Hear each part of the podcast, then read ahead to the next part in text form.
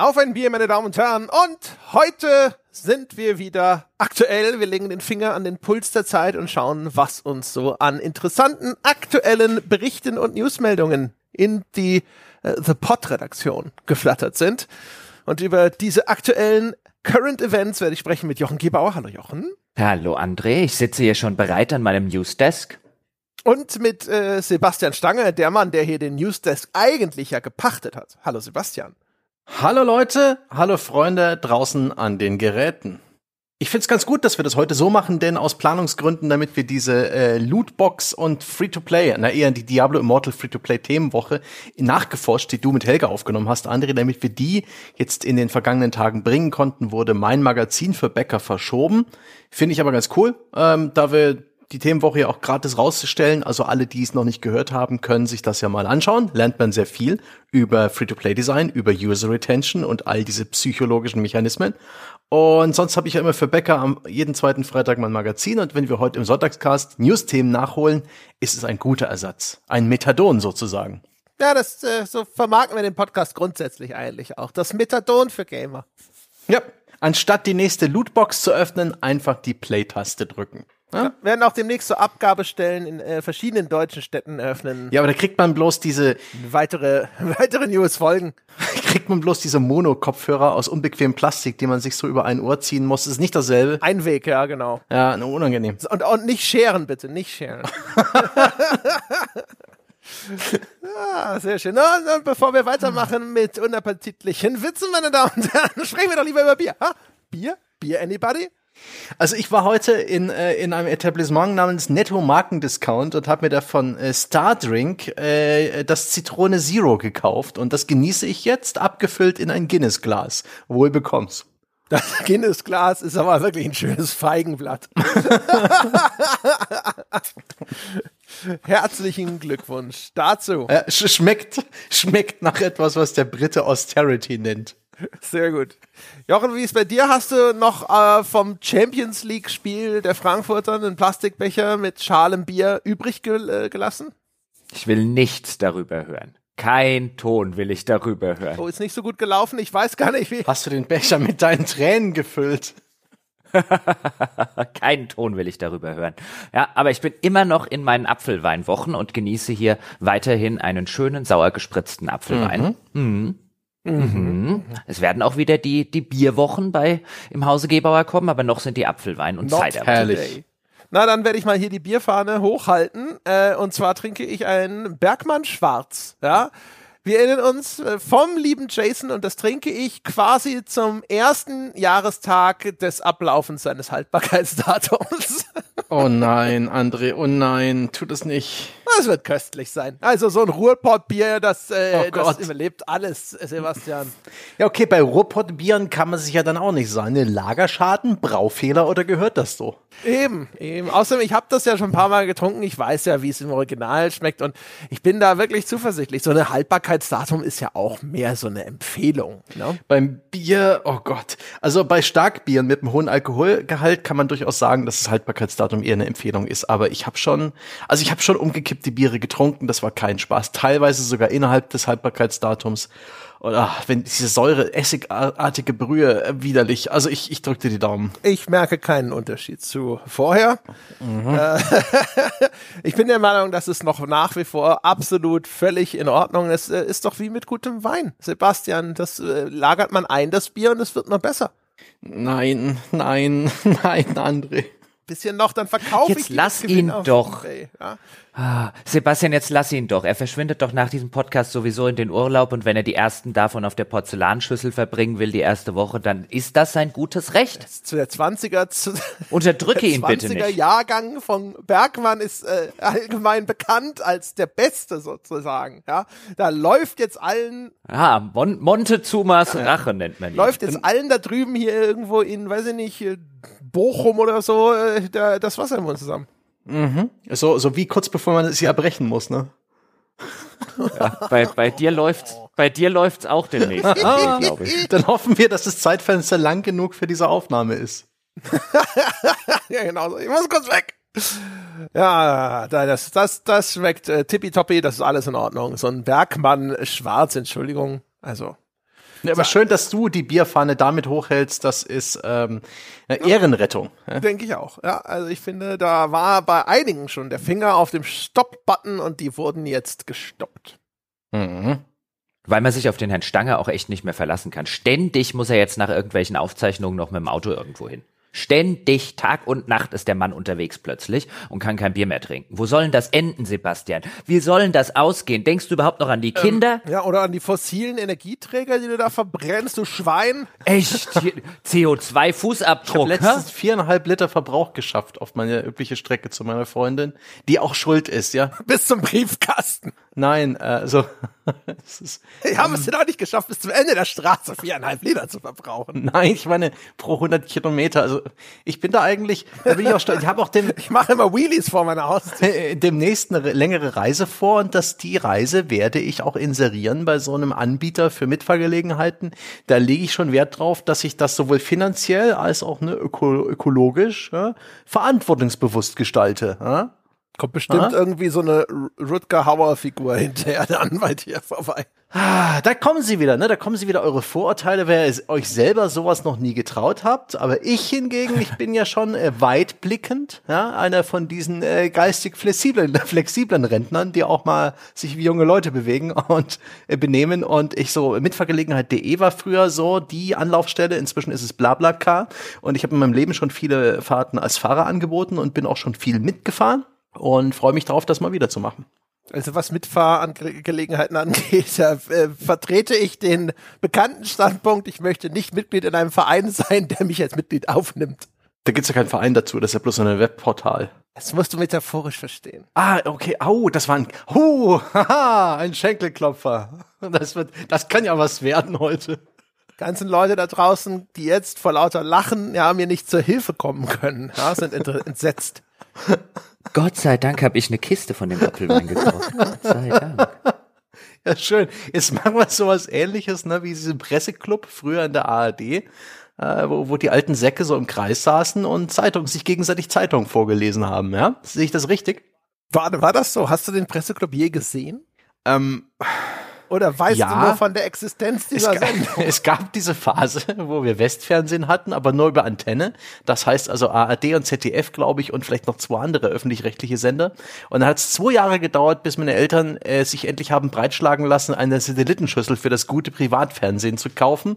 Und so war ich als äh, junges, äh, acht- bis zehnjähriges Kind dann eben äh, dennoch fernsehsüchtig und musste teilweise mit dem Presseclub vornehm leben, weil zum Beispiel irgendwie im ZDF Volksmusik lief. Und da war der, da war der Presseclub ja wohl immer noch das kleinere Übel. Ich, ich, hatte ja, ich hatte ja gehofft, dass Sebastian jetzt vom DDR-Presseclub erzählt. Da sitzt nur einer. Das, das war tatsächlich super. Das war der schwarze Kanal. Das war auch nicht gut. Da haben wir viel gelernt über den Wessi. Die Einstürze in der Kohlengrube Bautzen konnten auf westliche Sabotage zurückgeführt werden.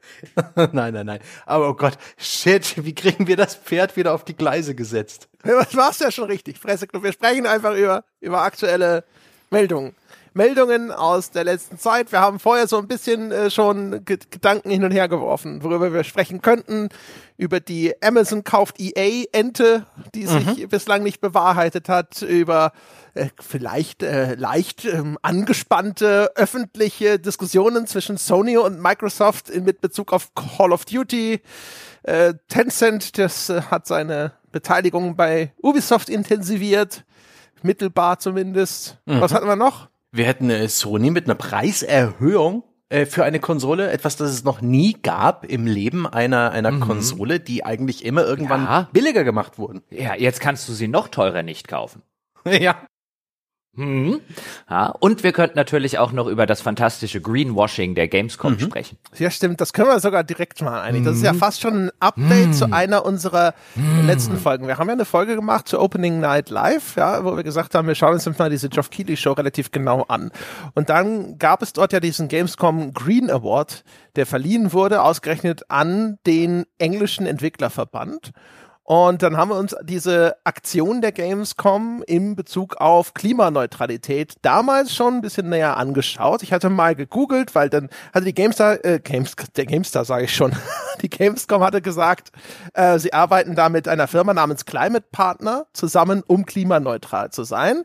Und wir hatten es damals schon beschrieben, das passiert natürlich nicht dadurch, dass tatsächlich eine Gamescom mit all ihren beleuchteten und klimatisierten Hallen auf einmal jetzt gar keine äh, gar keine CO2-Emissionen mehr produziert, sondern sie leisten einen Beitrag für Klimaschutzprojekte und dann wird so die Idee an anderer Stelle so viel CO2 eingespart, dass die Gamescom unterm Strich klimaneutral ist. Und wir hatten da schon so ein bisschen die Frage gestellt, wie verlässlich ist dieses Geschäft mit der Klimaneutralität? Wir haben damals aber halt nur gesagt, so ja, wir wissen es nicht und wir hoffen jetzt einfach mal, dass sich die Gamescom dort einen seriösen Partner ausgesucht hat. Jetzt gab es Berichte in der Zeit über genau diese Art von Anbietern. Unter anderem kam auch der, die erwähnte Firma Climate Partner darin vor und das Ergebnis war etwas ernüchternd. Ja, um es positiv zu formulieren. Man sollte vielleicht der Vollständigkeit halber noch sagen, dass sich die Game, äh, die Gamescom dafür gefeiert hat, dass der Event an sich, also das, was vor Ort tatsächlich stattfindet, klimaneutral mhm. sei. Da hätten sie entsprechende Zertifikate bei ihrem Partner, Climate Partner, wie das Unternehmen heißt, haben sie dann entsprechende Zertifikate gekauft und das Geld fließt dann eben in Klimaprojekte, äh, so das hehre Ziel, die an der anderen Stelle eben das ausgleichen, was man hier gemacht hat. So ein bisschen ein moderner Ablasshandel hat André das letzte Mal auch formuliert. Stellt sich raus, es ist wirklich ein schöner Ablasshandel, zumindest man den Recherchen der Zeit äh, glauben darf. Denn was die Zeit einfach mal gemacht hat, äh, ist, äh, die haben sich hingesetzt und haben dann nicht nur rein recherchiert, sondern sie haben eine, sie haben Fake-Unternehmen in Anführungszeichen gegründet und ähm, möglichst schlecht ausgearbeitete Projekte an diese äh, Händler von diesen CO2-Zertifikaten geschickt. Ähm, und es ist dabei rausgekommen, dass sie mit äh, absichtlich wirklich mies gemachten äh, äh, Projekten ähm, relativ einfach sich eins solcher Zert oder mehrere solcher Zertifikate halt einfach äh, äh, erstunken und erlogen konnten. Also die haben mit diesen mit diesen Fake-Unternehmen ähm, äh, haben sie relativ problemlos, allerdings für sehr hohes Geld eben eins dieser Zertifikate bekommen. Also da wurde dann teilweise, so heißt es in der Recherche, habe dann eben das Unternehmen wie hier jetzt Climate Partner auch quasi noch mitgeholfen, sich halt einfach irgendwelche Sachen auszudenken, die dann irgendwo in den Antrag reingeschrieben wurde. Und die Moral von der Geschichte, sie konnten zum Beispiel mit einem Fake-Blumenhandel, ähm, von dem natürlich dann auch, weißt du, die Blumen müssen ja von irgendwo her transportiert werden, ähm, findet das per, per Luftfracht statt oder findet das per Schiffstransport statt und so weiter und so fort fort und mit ihrem schlecht gemachten Fake-Blumenhandel konnten sie für 900 Euro ein entsprechendes Zertifikat kaufen. Davon flossen 15 Euro in ein Klimaprojekt und die restlichen an den Climate Partner für Gebühren. Und da sieht man A schon relativ gut, wie anscheinend der Handel, zumindest bei den etwas windigeren Buden oder schwarzen Schafen, ähm, wie dieser Zertifikate und Emissionshandel funktioniert, wer sich da tatsächlich bereichert und wie viel am Ende beim Klimaschutz dabei rumkommt. Und eben eines dieser Unternehmen, das ich jetzt auch geschildert habe, ist genau der Partner der Gamescom und des Game Bundesverbandes. Und da sitzt man natürlich schon ein bisschen da und denkt sich, mh, das ist Greenwashing, das ist ein pseudogrünes Image für Geld. Ja, ist echt krass, ne? Also vielleicht nochmal ganz kurz zum Verständnis, das Ganze halt ist ja quasi zweistufig, ne? Im ersten wird abgefragt bei dem Unternehmen, was die denn so alles machen, um zu ermitteln, was für einen CO2-Fußabdruck die schon haben, ne? Und dabei wurde von den Firmen, die die Zeit da geprüft hat, mit ihrem Fake-Blumenhandel einfach alles mal geschluckt sozusagen. Das heißt also da an der ja, und, und auch, und ja, auch, gerne. darf ich ganz kurz? Und auch, weil bei dem Blumenhandel geht es eben darum, dass dann sehr schnell die Unternehmen gesagt, komm, wir schreiben mal, kommt per Schiff rüber, weil kleinerer CO2-Abdruck, äh, äh, als wenn es eingeflogen wird. In der Realität schreibt aber die Zeit, sei es so, dass das meiste per Luftfracht kommt. Mhm. Genau. Ne? Also da wird sozusagen assistiert, entweder sogar beim Kleinrechnen oder zumindest nicht geprüft. Und mhm. dann umgekehrt auch noch bei den Summen, die tatsächlich fließen von diesen Unternehmen, landet ein erstaunlich kleiner Bruchteil dann tatsächlich bei diesen Klimaschutzprojekten. Ich weiß nicht, inwiefern so, da wenigstens die Rechnung unterm Strich stimmt, äh, aber das erscheint allem alles noch sehr viel dubioser, als wir es ohnehin schon befürchtet haben, ehrlich hm. gesagt. Jetzt können wir im Zweifel für den Angeklagten ja einfach mal annehmen, dass die äh, Gamescom-Betreiber, das ist die äh, Köln-Messe und der Game-Bundesverband, dass die diesen Antrag bei diesem Dienstleister ehrlich ausgefüllt haben. Ähm, aber dennoch kann man davon ausgehen, dass, äh, dass viel von dem Geld, auch was teilweise Leute freiwillig bezahlen konnten, als sie ihre Tickets gekauft haben, da gab es ja die Möglichkeit, den, den, das eigene Ticket CO2-neutral zu machen, dass von dem Geld halt lange nicht alles bei irgendwelchen äh, Bio-Waldpflanzungsprojekten oder ähnlich gelandet ist, sondern sehr viel beim Dienstleister. Ist halt wieder ein Fall von einfach mangelnder Transparenz. Mhm. Ja. Und das gerade in allen Bereichen, wo so Charity betroffen ist, finde ich nochmal extra sensibel. Mhm. Ähm, aber das ist ja eigentlich auch etwas, das gehört jetzt sozusagen auch zur Gründung unseres Podcasts dazu, dass wir gesagt haben, wir brauchen an ganz vielen Ecken, auch im Journalismus zum Beispiel, mehr Transparenz und das ist halt auch ein weiterer Fall, wo man nicht jetzt von außen sehen konnte, wie viel landet bei diesen Klimaschutzprojekten, wie viel wurde dort überhaupt hinterher budgetiert, wie sieht diese Rechnung aus. Ne? Also es gab einen Vermerk dort, wie viel CO2-Ausstoß dort budgetiert wurde für die Köln-Messe. Aber auch da ist zum Beispiel nicht klar, war, war das jetzt nur für die Gamescom? War das insgesamt für alle Projekte der Köln-Messe in, in, diesem Jahr, von dem Moment an, wo sie das abgeschlossen haben und so weiter und so fort? Das sind halt ganz viele Fragen weiterhin offen. Und ich, man vermutet, die Unternehmen haben halt an wahrscheinlich auch nicht allzu intensiv nachgefragt, sofern sie nicht belogen wurden, sondern es geht vor allem um dieses grüne Siegel. Hm. Genau, genau. Du willst ja das Prädikat grün äh, dran heften und wenn da jemand dasteht und sagt, pass auf, ich gebe dir das in Form von entsprechenden Zertifikaten und dann kannst du dich grün nennen, ähm, dann ist das so, mich erinnert das tatsächlich ein bisschen an, weißt du, den Doktortitel, den du dir bei irgendeiner Online-Universität kaufst. Ähm, ich hoffe nicht, dass es ganz so schlimm ist und dass es dort auch nicht nur windige Buden und schwarze Schafe gibt, wie jetzt die Zeit enthüllt hat. Aber meine Befürchtung wäre schon, dass es da sehr, sehr viele gibt. Und auch, wie André schon gesagt hat, mit der Transparenz, das hatte ich ja in dem Podcast auch schon gesagt, ich find's halt, ich find's halt wirklich echt problematisch, ähm, angesichts der ganzen Herausforderungen und der Probleme, die, die, die der Klimawandel so mit sich bringt, wenn sich dann ein Messeveranstalter unter anderem hinstellt und sich grün rechnet und sich grün schön rechnet, weil er natürlich alles abzieht, was tatsächlich nochmal ein ganz dickes CO2-Minus gibt, nämlich zum Beispiel die ganzen Menschen, die zu dieser Messe anreisen, teilweise, gerade bei uns aus der Branche, auch sehr viele aus dem Ausland, und zwar nicht nur aus dem europäischen Ausland, sondern aus der ganzen Welt, von Asien, Nordamerika, Südamerika und so weiter. Und das hinterlässt natürlich massiv massive CO2-Abdrücke ähm, und natürlich massive Emissionen, die halt entstehen qua dessen, dass dort eine so große Messe stattfindet. Generell Veranstaltungs- und Messeanbieter haben ein Klimaproblem, insbesondere wenn sie so groß sind wie die Köln-Messe, weil die rentieren sich halt explizit für irgendwelche Kongresse, Tagungen und so weiter, wo mehrere tausend Menschen, zehntausend, hunderttausend aus der ganzen Welt zusammenkommen. Und da würde man sich zumindest wünschen, dass auch die bei diesem ganzen Anreiseemissionen, die dort ausgestoßen werden, wenn sie sich schon das Grünsiegel draufklatschen wollen, weißt du, ich, ich fände es ja sogar noch eher respektabel, wenn sie sagen würden, ey, sorry, nee, äh, äh, kümmern wir uns sozusagen nicht drum, können sie natürlich nicht oder denken, sie können es nicht, also klatschen sie sich das grüne Siegel drauf, indem sie halt einfach locker mal mindestens die Hälfte der Emissionen, für die sie maßgeblich verantwortlich sind, einfach mal gar nicht berücksichtigen. Mhm. Nur ist es aber auch so, dass die Leute, die ihren Flug gebucht haben, äh, sagen wir mal von Japan oder von China oder USA Richtung ähm, Köln, dass die ja auch die Möglichkeit hatten, bei ihrem Flugticket diesen Haken zu setzen. Ja, mach meinen Flug CO2-neutral. Das ist inzwischen so eine so eine nette kleine Drive-by-Monetarisierung geworden. So ein bisschen ein gutes Gefühl. Es ist wird niemals wirklich dargestellt, was genau das bewirkt. Ähm, das ist meistens bei so Online-Bestellvorgängen einfach da so mit dran geflanscht. Und wie André schon gesagt hat, das ist kompliziert, Transparent, Transparenz fehlt und überhaupt, also dieser ganze Klimazertifikathandel, die ähm, wie CO2-Reduktionsprojekte funktionieren, das ist alles unglaublich kompliziert und ah, furchtbar. Ich habe vorhin so nebenher versucht, mir das selber klar zu machen, wie man überhaupt Dinge CO2-neutral macht. Furchtbar. Das äh, könnte man dem Kunden eigentlich gar nicht so erklären und so finde ich, das äh, hat es auch ein komisches Ausmaß angenommen. Ich glaube, viele Unternehmen sind ganz froh damit, wenn sie den Leuten diesen extra Euro aus den Rippen leiern können. Vielleicht behalten sie da irgendwie 10 Cent davon.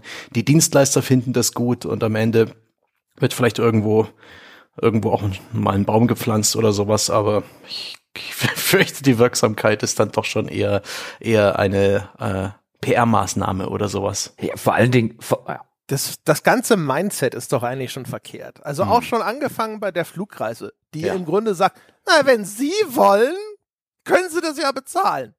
Anstatt mhm. zu sagen, okay, das muss sein, das ist so, das ist im Ticketpreis jetzt drin. Und genauso natürlich, wenn du sagst so, ja, Hauptsache, ich habe dieses Siegel und wie das zustande kommt. Mhm. Sie könnten auch an die Gamescom so ein Siegel dran pappen, kein Mikroplastik. ja, kein Feinstaub. Ja, oder vegan. Das, das ist die erste vegane Gamescom. Das wäre wahrscheinlich schon gelogen, ne? Und dann, also.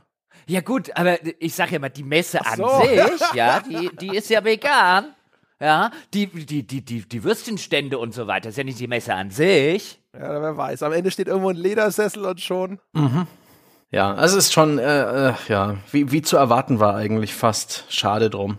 Und auch wie es präsentiert wurde im Rahmen dieser Opening Night Live, da wurde mal kurz die LED-Beleuchtung auf grün geschaltet. Es gab ein einen, einen seifig formulierten Satz und ein sich selbst auf die Schulter klopfen und weiter im Programm. So ein bisschen so ne, ja und dann auch, routinehaft. Ja und wir wir alle können auch genau und wir alle können auch das mhm. Klima retten und so weiter. Ja, coole Idee, ja, ähm, äh, wegen mir gerne, aber da hast du jetzt halt wirklich, du hast halt bei solchen Sachen, gerade bei so Massenveranstaltungen, hast du halt wirklich den Fall von, da wird sehr sehr sehr viel CO2 mhm. verbraucht. Ähm, deswegen sage ich, die ganzen Messen und so weiter haben eigentlich ein Klimaproblem und die Frage die man natürlich irgendwann mal stellen müsste, ist ein, kann man sowas heutzutage nicht auch digital machen? Müssen da wirklich von der ganzen Welt die Leute hinfliegen, um so eine PR-Veranstaltung dort zu machen? Das kann man jetzt durchaus mit Ja, wenn man jetzt ein Fan der Gamescom ist und so weiter beantworten. Man kann es aber auch mit Nein beantworten. Man kann auch überhaupt mal die Diskussion führen, ob solche Veranstaltungen heutzutage unter diesen Voraussetzungen noch auf die Art und Weise stattfinden sollten. Ja oder nein? Und da, da wird man sicherlich zu unterschiedlichen Dingen kommen. Da werden sicherlich auch Entwickler aus den USA zum Beispiel oder aus Asien oder so sagen, wir brauchen diese Veranstaltungen, um Kontakte zu knüpfen. Das geht digital gar nicht gut genug und so weiter und so fort. Das wird ein komplexes hm. Themenfeld sein. Aber es reicht, finde ich, halt einfach nicht, sich irgendeinen grünen Button ans Revers zu heften, für den man an irgendeine windige Bude ein paar tausend oder zehntausend oder wie auch immer Euro bezahlt hat und danach zu sagen, wir sind grün. Hm. Ach ja, bin sehr gespannt, wie das in den nächsten Jahren und Jahrzehnten sich entwickeln wird, wenn, denke ich, auch die Klimawandel und, und, und, und Extremwetter und solche Themen äh, vielleicht ein bisschen äh, ernster werden und die, ne, die Schraube immer enger ge geschraubt wird. Wie viel ernster soll das werden? Ah, you just wait. Nein, aber ich meine, bis, äh, bis dann, ne?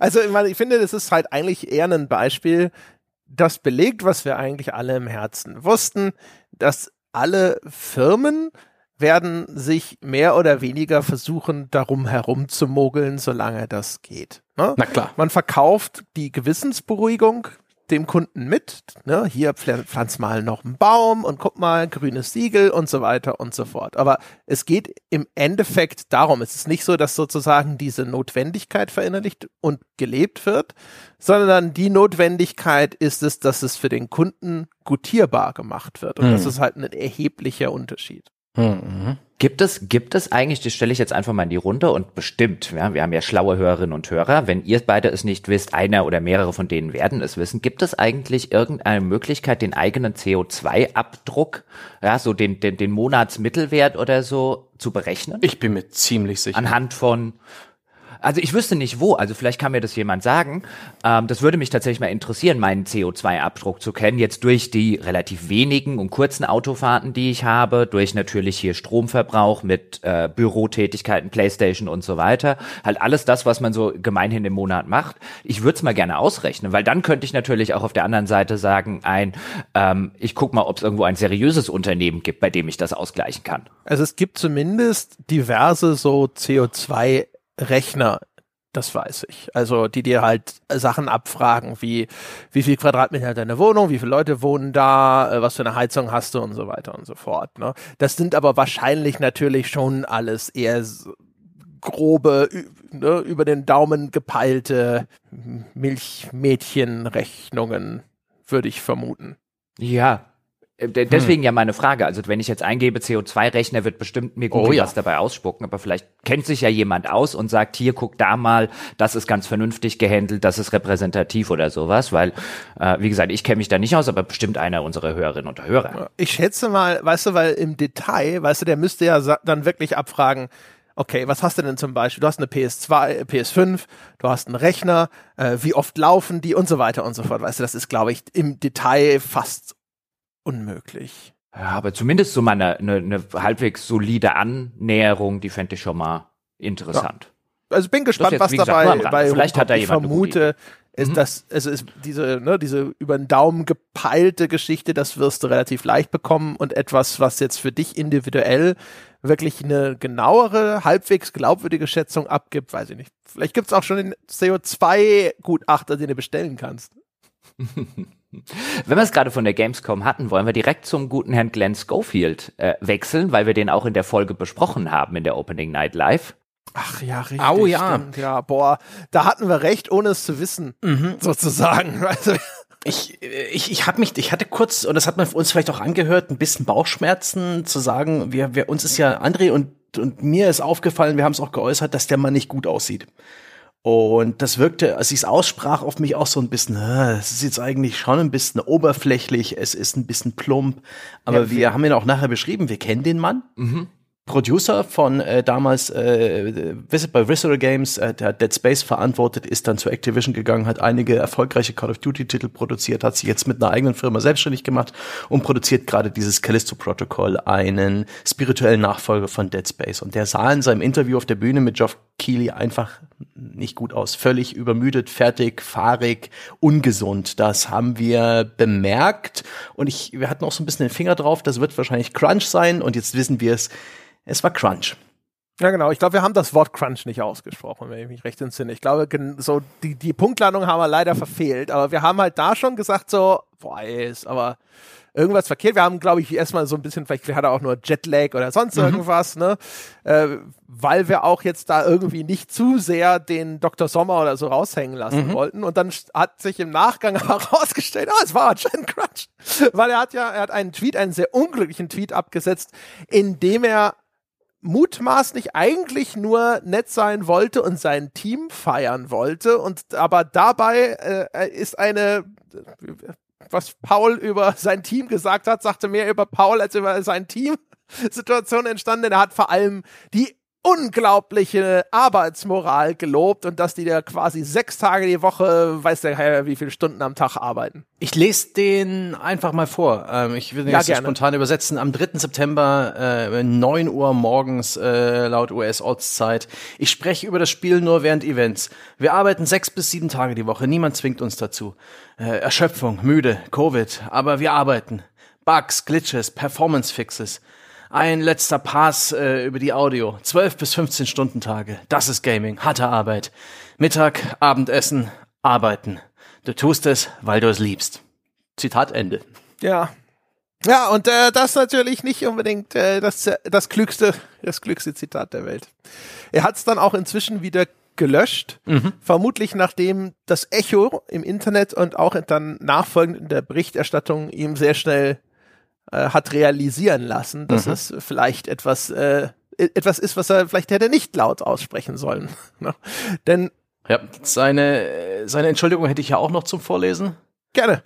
Jeder, der mich kennt, der weiß, wie leidenschaftlich ich bin, was die Leute angeht, mit denen ich arbeite. Eben eher am Tag habe ich darüber getweetet, wie stolz ich war über den Einsatz und die Stunden, die mein Team da einbringt. Das war falsch.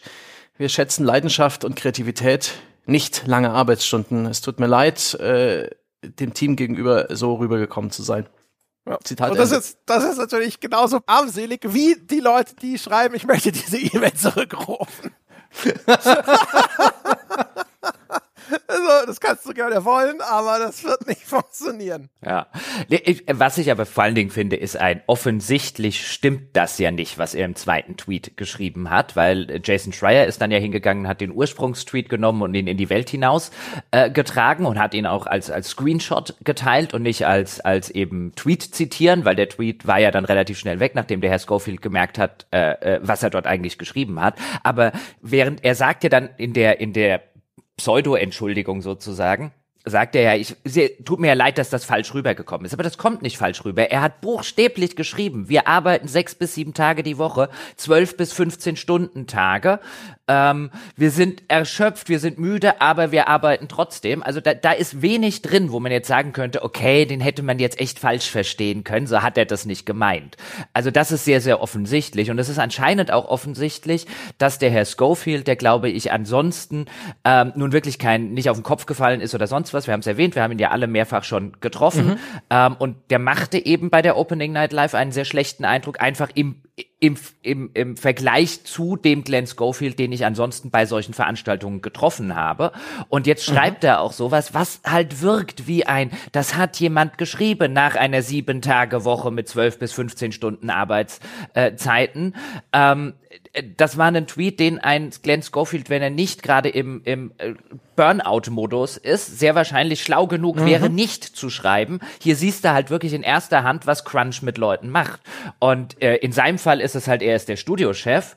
Ähm, äh, weißt du, wenn, wenn er das machen will, dann ist das ein Fall von trotzdem keine gute Idee, Glenn, aber mein Gott, wenn du es unbedingt machen willst. Aber wie der Jason Schreier dann schön auch als und suffisant als Antwort auf den Tweet geschrieben hat, war halt, und jetzt, jetzt übersetze ich hier so ein bisschen on the fly, es sei eine, eine wirklich seltsamer Zufall, dass der, der Typ, der angebt, wie sein Team sechs bis sieben Tage die Woche für zwölf bis 15 Stunden arbeitet, ja, und dann dicken Macker für raushängen lässt, ähm, zufälligerweise halt auch der Typ ist, der die die Gehälter, Titel und äh, den den äh, äh, Employment Status seiner seiner Mitarbeiter kontrolliert. Das heißt also, weißt du, er ist halt er er kann dafür angeben, die die drunter leiden müssen, sind halt die, ähm, die unter ihm arbeiten und auf seinen Goodwill angewiesen sind und ähm, das das fasst, glaube ich, die Problematik Crunch in dieser Branche sehr sehr schön zusammen. Ja, nicht nur das, ja. Ne, sondern vor allem auch die Implikation. Also er ist derjenige, der für Beförderung und so weiter zuständig ist und er gibt hier zu erkennen, was er wertschätzt ne? und mit welchen Mitteln, mit welchen Leistungen dann hinterher vielleicht diese Belohnung auch verteilt wird. Mhm. Hm. Mhm. Und ich bin mir sicher, der sitzt jetzt nicht, der, der hat genauso mitgecrunched. Das hat man ihm angesehen, das hat man seinem ursprünglichen Tweet angelesen, dass der genauso seine Stunden reinsteckt, dass er da jetzt nicht bloß der, der, der, der Einpeitscher ist, sondern dass er da auch mitmacht, aber ähm, es ist halt nicht gesund. Und es ich habe das Gefühl, das ist ihnen passiert. Das haben sie nicht absichtlich gemacht. Und ich kann sogar verstehen, dass der in der Situation, da hat er vielleicht gerade wirklich einen, einen, schwierigen Milestone hinter sich gebracht, vielleicht irgendwie die die äh, die Alpha zur Beta gemacht und solche Geschichten. Und danach ist man stolz und erleichtert und hat unglaublich viel gearbeitet und ist völlig fertig, aber auch gleichzeitig ähm, äh, hormonüberflutet und und stolz und froh. Und ich kann seinen Stolz auch verstehen. Es ist halt leider eine, ein extrem ungesundes äh, Phänomen in der Spielebranche, das seit Jahren bekannt ist, das immer noch nicht ausgerottet ist. Und seinem Projekt ist es halt passiert. Sie sind offensichtlich in einen harten Crunch gerutscht. Und so wie er das beschrieben hat, ja, voller Stolz und vielleicht auch ein bisschen blind, was die Außenwirkung seiner äh, Aussagen angeht, ist es halt auch ein echten harter Crunch. Ja, sechs äh, bis sieben mal zwölf äh, bis 15 Stunden ist, ist völlig bescheuert, das kann man mal einmalig eine Woche machen. Äh, das ist noch dieser gesunde Stress. Aber wenn das zum Dauerzustand wird. Nein, nein, das ist auch kein gesunder Stress. Und da schlittert man auch nicht einfach rein, Sebastian. Du verharmlost das hier gerade echt. Ich verharmlos jetzt bereits, ja? Ja, also das, kann man ich mal eine Woche machen, ja sechs, sieben Tage arbeiten, zwölf bis 15 Stunden. Das kann man nicht mal eine Woche machen. Das ist idiotisch, das mal eine Woche zu machen. Ja, okay, ich kenne ja, und auch da, ich kenne auch Leute, die das gemacht haben. Und ich kenne sogar. Du hast doch auch schon mal gecrunched. Also ja. im Kleinen, äh, die Heftabgabe Ja, und das war idiotisch. Am Ende eines Monats. Das war idiotisch und das sollte es nicht geben. Das macht Leute kaputt. Okay.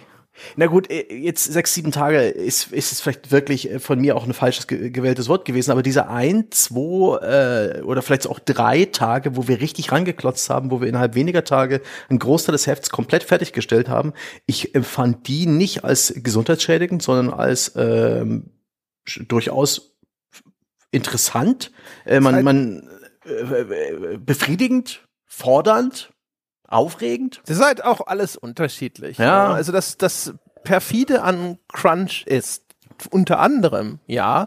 Also es gibt äh, Menschen, die können jetzt, sage ich mal, einfach ganz unterschiedliche Mengen von Crunch hm. wegstecken. Also gesund wird es nie sein. Es wird aber Fälle geben, da ist es jetzt nicht irgendwie langzeitschädlich, sondern hm. das durchläuft man, das ist eine Phase von Anstrengung oder sonst irgendwas, ne? Aber wenn die dann, sag ich mal, auch wieder aufhört und man Zeit hat für die Erholung, dann geht das sozusagen. Aber das ist halt total unterschiedlich, für wie hm. lange das jemand aushalten kann und was das dann eventuell für Schäden verursacht.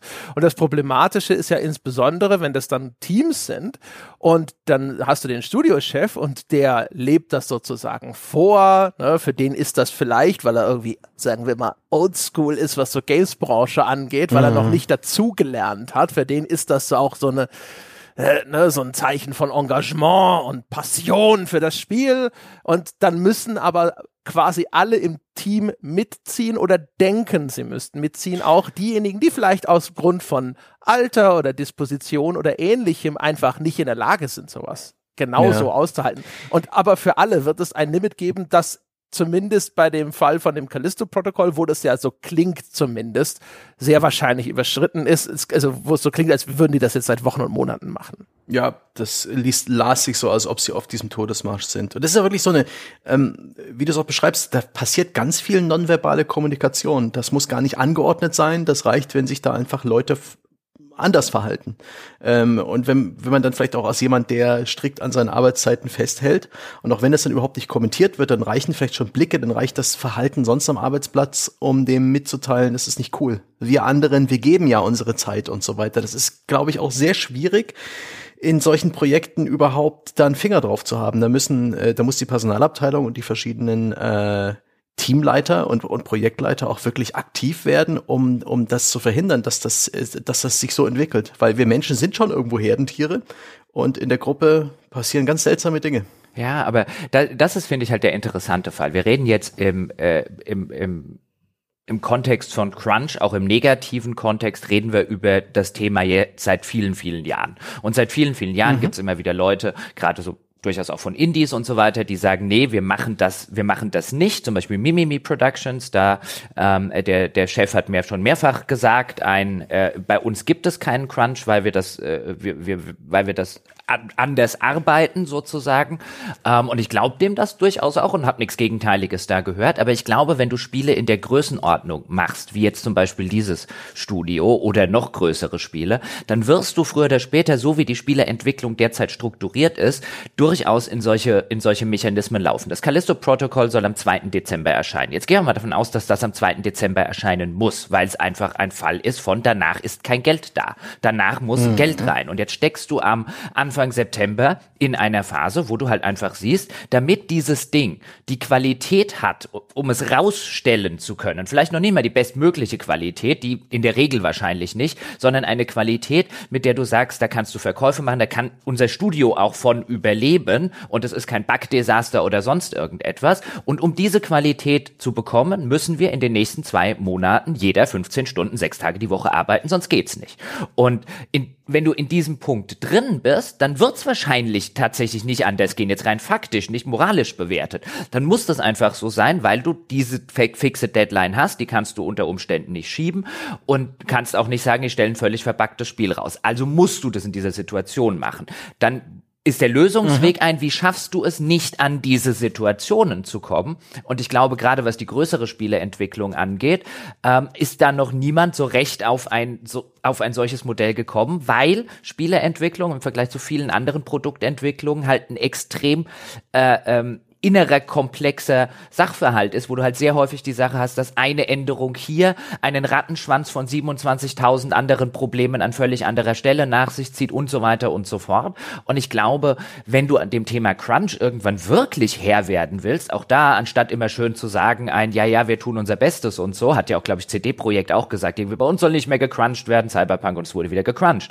Ähm, wenn du das, wenn du das wirklich irgendwie aus der Welt räumen musst, dann musst du, glaube ich, die Art und Weise, wie Spiele Spiele, äh, wie Spiele designt werden und wahrscheinlich auch in welcher Form und wie Spiele released werden, ganz fundamental strukturell, äh, strukturell dran gehen. Ähm, das, das hilft nicht mit einem zu sagen, ein, wir crunchen jetzt in dieser, ähm, in dieser, in dieser Entwicklung nicht, weil du möglicherweise an einen Punkt kommst, an dem du entweder crunchst oder das ganze Ding nur noch völlig verpackt irgendwie reinstellst. Da musst du wirklich fundamental an äh, die Spieleentwicklung als solches drangehen. Ja, vielleicht ist das einfach keine gute, also wenn die Maxime ist, wir wollen Crunch vermeiden, dann ist vielleicht so diese, diese, diese altmodische, wir setzen erst ein kleines Team dran, die bauen mal einen Prototypen, danach machen wir, äh, machen wir eine Alpha, dann machen wir eine Beta und so weiter. Diese, dieser ganze Produktionszyklus, der ja der ganzen Spieleentwicklung auf dem Niveau innewohnt, vielleicht ist der halt einfach etwas, was strukturell genau diese Problematik begründet.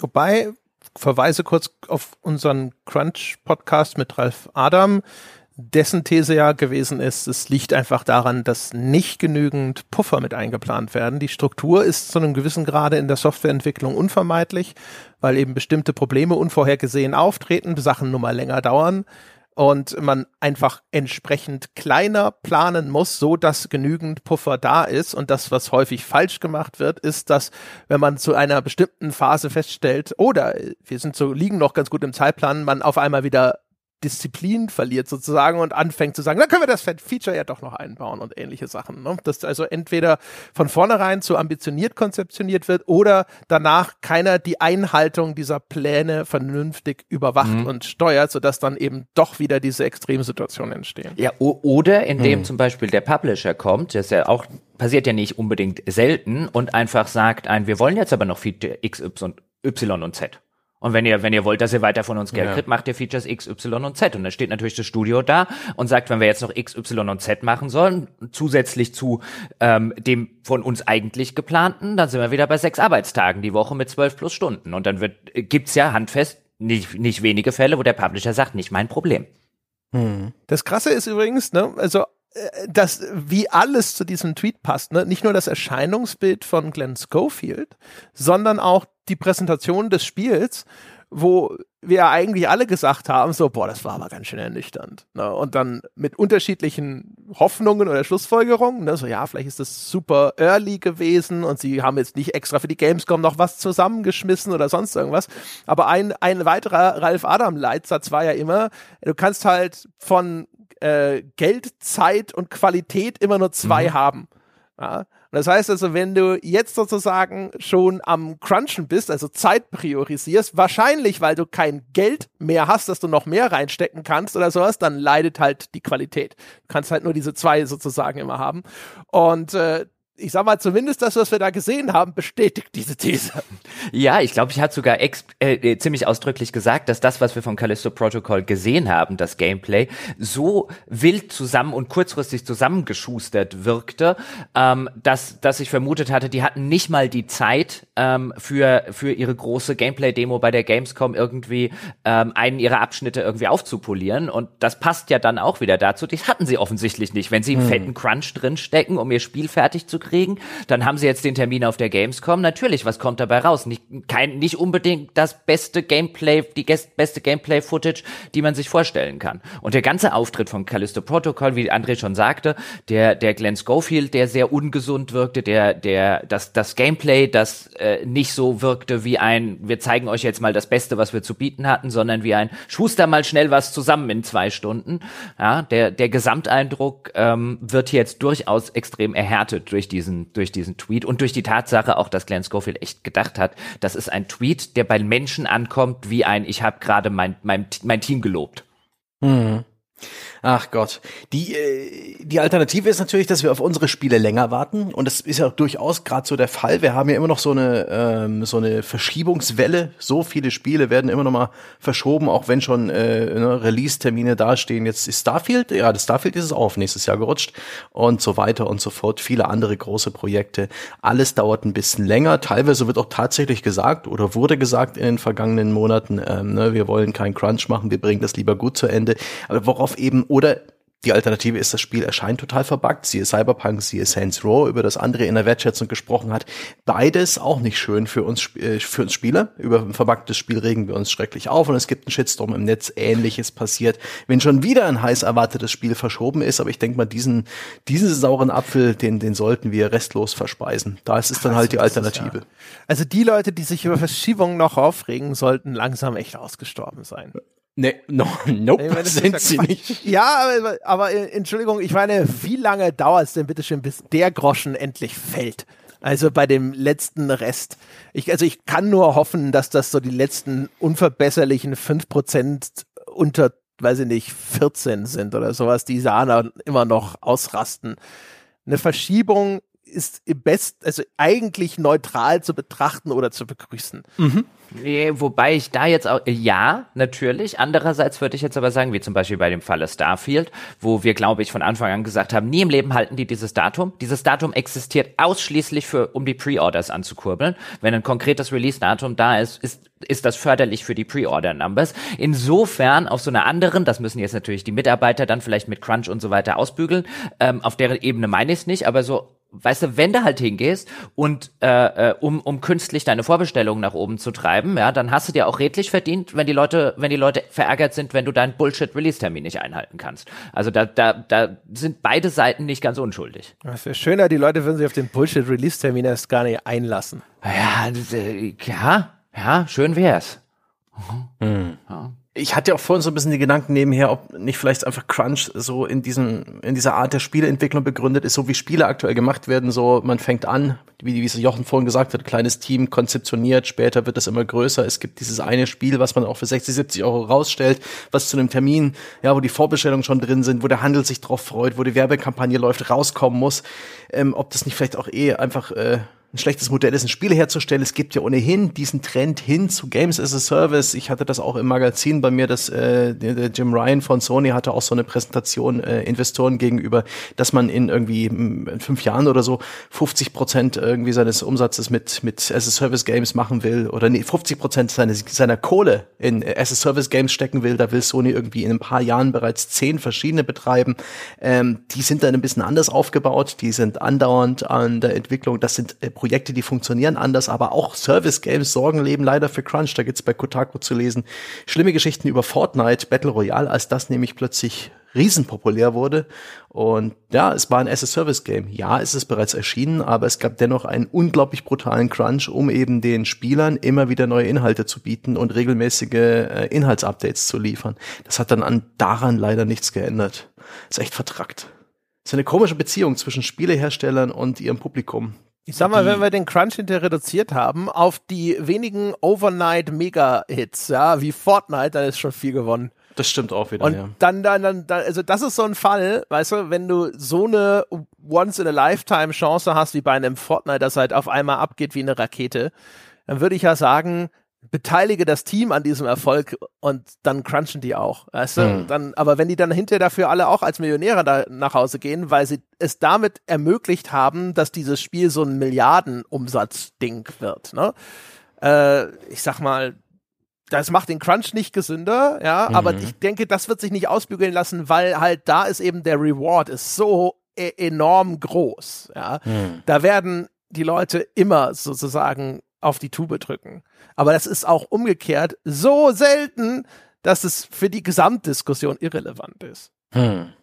Das wäre dann die Frage, ob das normale, das nicht-Blockbuster äh, as-a-Service-Game vielleicht die, die bessere Option ist für ein Arbeitsumfeld, in dem ein Spieleentwickler einfach planbarer und stressfreier arbeiten kann. Hm. Die müssen ja auch alle erstmal an den Start gerollt werden. Die haben ja. müssen auch in eine Beta starten und so weiter. Das Problem wird sich lösen, wahrscheinlich entweder durch ein Umdenken, ja, mhm. also in dem Falle, weil wenn tatsächlich begriffen wird, und das ist ja zumindest auch sozusagen der Stand der Wissenschaft gewesen, vor inzwischen, glaube ich, anderthalb Jahren, als wir die Folge dazu gemacht haben, dass dir Crunch keine Vorteile bringt finanziell. Du hast den Eindruck, dass du die Produktivität erhöhst, indem du halt einfach immer mehr Stunden draufschaufelst, aber effektiv geschieht das nicht, weil dich die Anzahl der Fehler, die die Leute machen, die dann im Nachgang korrigiert werden müssen, dermaßen erhöht, dass der Gewinn nicht da ist.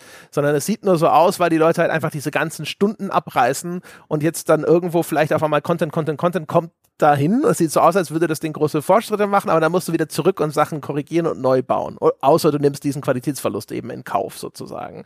Das heißt also, das wäre die eine Möglichkeit und die andere, die wahrscheinlich wahrscheinlicher ist, äh, ist halt Gewerkschaften. Hm. Also bei den, äh, bei dem Ja, diese wissenschaftliche äh, äh, Betrachtungsweise gibt es, die kenne ich auch. Ähm, das leuchtet auch erstmal durchaus ein, aber ich glaube, wenn du halt wirklich handfest an dem Punkt bist, du hast einen Release-Termin, zum Beispiel am 2. Dezember, den musst du halten und du sitzt halt eben, keine Ahnung, 15. August da und sagst, wir haben, wir können den so nicht halten, das Spiel wird bis dahin nicht fertig. Und ich glaube, dann bist du halt in der Situation und deswegen meinte ich, du darfst erst gar nicht in diese Situation reinkommen und reingeraten, weil dann bist du wahrscheinlich an dem Punkt, wo du halt sagst, Wissenschaft hin oder her, es geht nicht anders. Und äh, da finde ich tatsächlich, wie, wie die Überlegung dann zum Beispiel, das via Gewerkschaften zu lösen. Ähm, ich meine, nicht umsonst ist das ein Phänomen, das natürlich nicht nur, aber auch gerne bei US-amerikanischen Studios auftaucht, weil dort halt extrem wenig gewerkschaftlich organisiert ist, leider Gottes, weil dort auch die Arbeitnehmerrechte äh, eine ziemliche Katastrophe sind, gerade im Vergleich zu Westeuropa oder Mitteleuropa, Deutschland und so weiter. Ähm, und da wäre es wünschenswert, wenn sich da schon längst mal so eine richtige äh, Spieleentwickler-Gewerkschaft gründen würde. Aber man sieht ja in den USA auch, wie schwer es Menschen bei Walmart, Starbucks und wie Kellogg's und wie sie nicht alle heißen, ähm, äh, eine, eine, eine Gewerkschaft gründen, ähm, wo es dann wirklich handfest darum geht, dass dort Arbeiter noch viel, viel schlimmer ausgebeutet werden, als es jetzt bei irgendeinem Crunch in der Spielebranche passiert. Den will ich damit nicht kleinreden, aber da gibt es, da gibt es Berichte oder bei Amazon zum Beispiel, die halt wirklich un... Mhm. Ich wollte gerade sagen, eine super Überleitung zu Amazon. Ja, genau, die halt wirklich unmenschlich sind, ja, wo dann teilweise Leute dazu gezwungen werden, bei einem schweren Sturm, Hurricane und so weiter noch weiter zu arbeiten und handfest in Lebensgefahr äh, geraten, teilweise daran sterben ähm, und trotzdem bilden sich dort, wo man jetzt sagen würde, das ist doch eigentlich das offenste Einfalltor für alle Gewerkschaften, damit sich dort die Arbeitnehmer entsprechend organisieren, weil theoretisch hätten sie auch rechtliche und gewerkschaftliche Mittel, aber man sieht, wie schwer das selbst in den Fällen fällt. Also würde ich erstmal leider Gottes zynisch davon ausgehen, ähm, dass sich das in der Spieleentwicklung nicht ändern wird. Ich, ich, so sehr stecke ich da auch nicht in dem Mindset von dem, von dem amerikanischen Arbeiter drin. Ich gucke da nur immer wieder drauf und denke mir, warum organisiert ihr euch nicht besser? Ihr hättet diese Optionen und teilweise versuchen es ja die Gewerkschaften und einzelne Mitarbeiter, aber es scheint dort auch unter Arbeitenden eine handfeste Skepsis gegenüber Gewerkschaften zu geben. Teilweise, das weiß ich zufällig, ist das auch so, weil die Arbeitnehmerseite, äh, die Arbeitgeberseite wirklich seit Jahrzehnten Seiten ähm, so richtige, so richtige äh, äh, Fake News über, über Gewerkschaften verbreitet und halt den Leuten einredet, wenn ihr in eine Gewerkschaft geht, müsst ihr Unsummen an Beiträgen bezahlen und, und, und, und, und. Ähm, teilweise werden sie da wahrscheinlich auch auf diese Rattenfängermethode ein paar eingesammelt haben, aber Insgesamt guckt man schon drauf und denkt sich, Spieleentwickler, aber natürlich nicht nur die, organisiert euch endlich und es passiert nicht. Oder nur in einem sehr kleinen Rahmen, wie jetzt vielleicht bei Activision Blizzard. Hm. Der Zyniker in mir sagt, einfach ein Unternehmen gründen, das Spieler als crunchfrei zertifiziert, ja, ein bisschen rumrechnen, so ähnlich wie diese Greenwashing-Geschichte, in das Zertifikat, ne, diese, die PSD-File rüberschicken, das kommt dann aufs, aufs Label, Super. die überweisen ja. dir äh, einige tausend und ein bisschen was investierst du in eine Charity für ausgebrannte Entwickler. Klar, klasse. Für jede Überstunde, die der Typ, der dich bezahlt, die, die Firma schiebt, kann an der anderen Stelle bezahlst du jemanden irgendwo, wo es billig ist, dafür, dass er eine Stunde blau macht. Ja. Ich wollte gerade sagen, perfektes Geschäftsmodell, Sebastian. Ich, ich glaube, äh, ich muss kurz weg. Also echt gut. Also für jede Stunde, die der amerikanische, arme amerikanische Entwickler, für ja. jede Überstunde, die er mehr arbeitet, bezahlst du irgendwo, weißt du, nimmst 20, nimmst 20 Dollar dafür, ja, und bezahlst irgendwo mhm äh, in einem dieser der der Schwellenländer jemandem für ein Euro, wenn es überhaupt zu viel ist, ja, dafür, dass er eine Stunde nichts tut. Und dann haben wir alle die Arbeitszeit ausgeglichen. Das ist super. das ist eigentlich und das, das Tolle ist, wir nehmen so 70 Prozent des der Kohle für uns. 90? Weil wir bieten ja einen Service an, wir haben, genau 90, wir haben ja auch Kosten. Ja, ja. Ähm, wir haben dann. Das ist dann auch so ein Ding wie, da gibt's doch dieses schöne Beispiel mit der Cobra-Prämie oder sowas in Indien weiß nicht, ob ihr das kennt, da, mhm. das verkürzt geht's so, dass der Staat einfach eine Kopfprämie ausgesetzt hat auf Cobras, weil es dann eine Plage von Cobras gab. Und du hast halt Geld äh, gekriegt, wenn du den Ko Kopf einer Cobra abgeliefert hast, um zu beweisen, dass du das Tier erschlagen hast. Und dann haben die Leute angefangen, Cobras zu züchten. Ja. Um halt das Geld abzugreifen. Und die hatten hinter mehr Cobras als vorher. Und genauso wird es da auch laufen. Da werden zig Leute, werden halt irgendeinen Sweatshop aufmachen und sagen so, hier komm, bezahl mich dafür, dass die Leute Pause machen. Nee, aber das ist doch schön. Und wir haben dann Regale voller Spiele, wenn es überhaupt noch Regale gibt, oder halt Stores, ja, in denen überall dieses wunderbare Label auftaucht, ja. Qualfrei entwickelt. Haltungsform A. Wollte gerade Haltungsform labeln, eine Ampel, Entwicklerampel. Wie viele Stunden Schlaf hat er gekriegt? Was hat er gegessen? Ja, Bodenhaltung oder Ja, wie viel, wie viel Entwickler gleichzeitig in einem Cubicle Ja. sitzen? Ja. Und wenn du nachliest, wie die Haltungsform für Entwickler definiert ist oder sowas, wirst du feststellen, alles unterhalb von A ist scheiße und selbst bei A bist du dir nicht ganz sicher.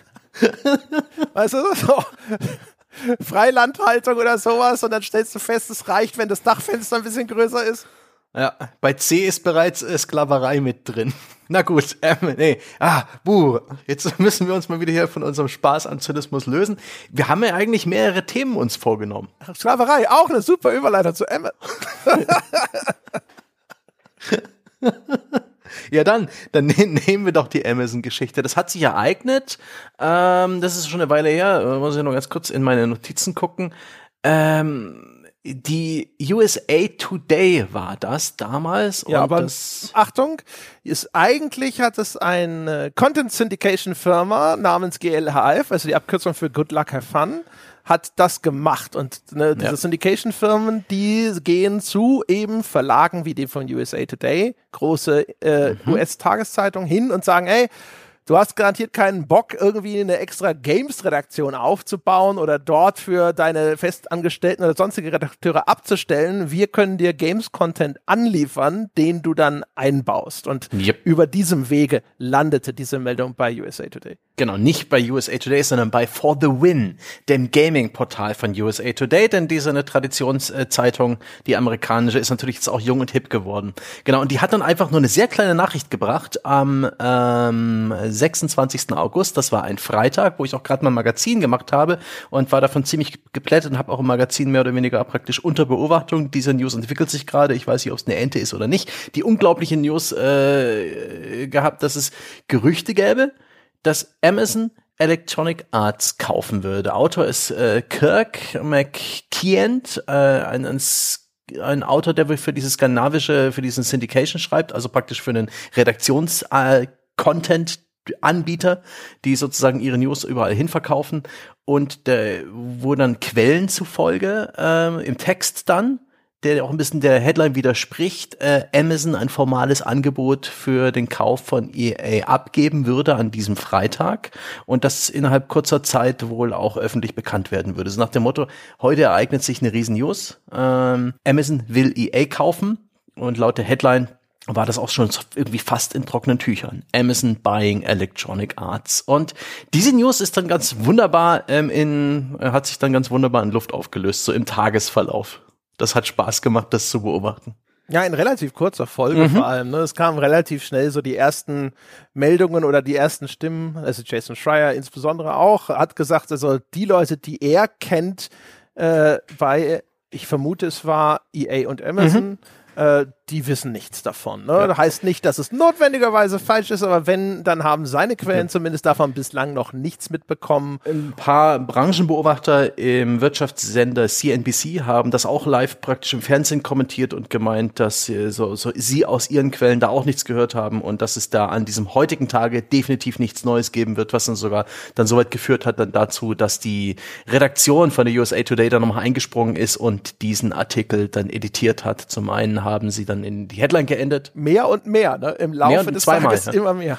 Erstmal wurde hin, hinzugefügt, dass CNBC diesen, äh, diesen, dieser Ansicht widerspricht und dann haben sie dann nochmal einen kleinen Disclaimer vorne rangesetzt, dass dieser Artikel nicht ihren journalistischen Anspruch entspricht, was irgendwie äh, die Benutzung von unverifizierten Quellen angeht.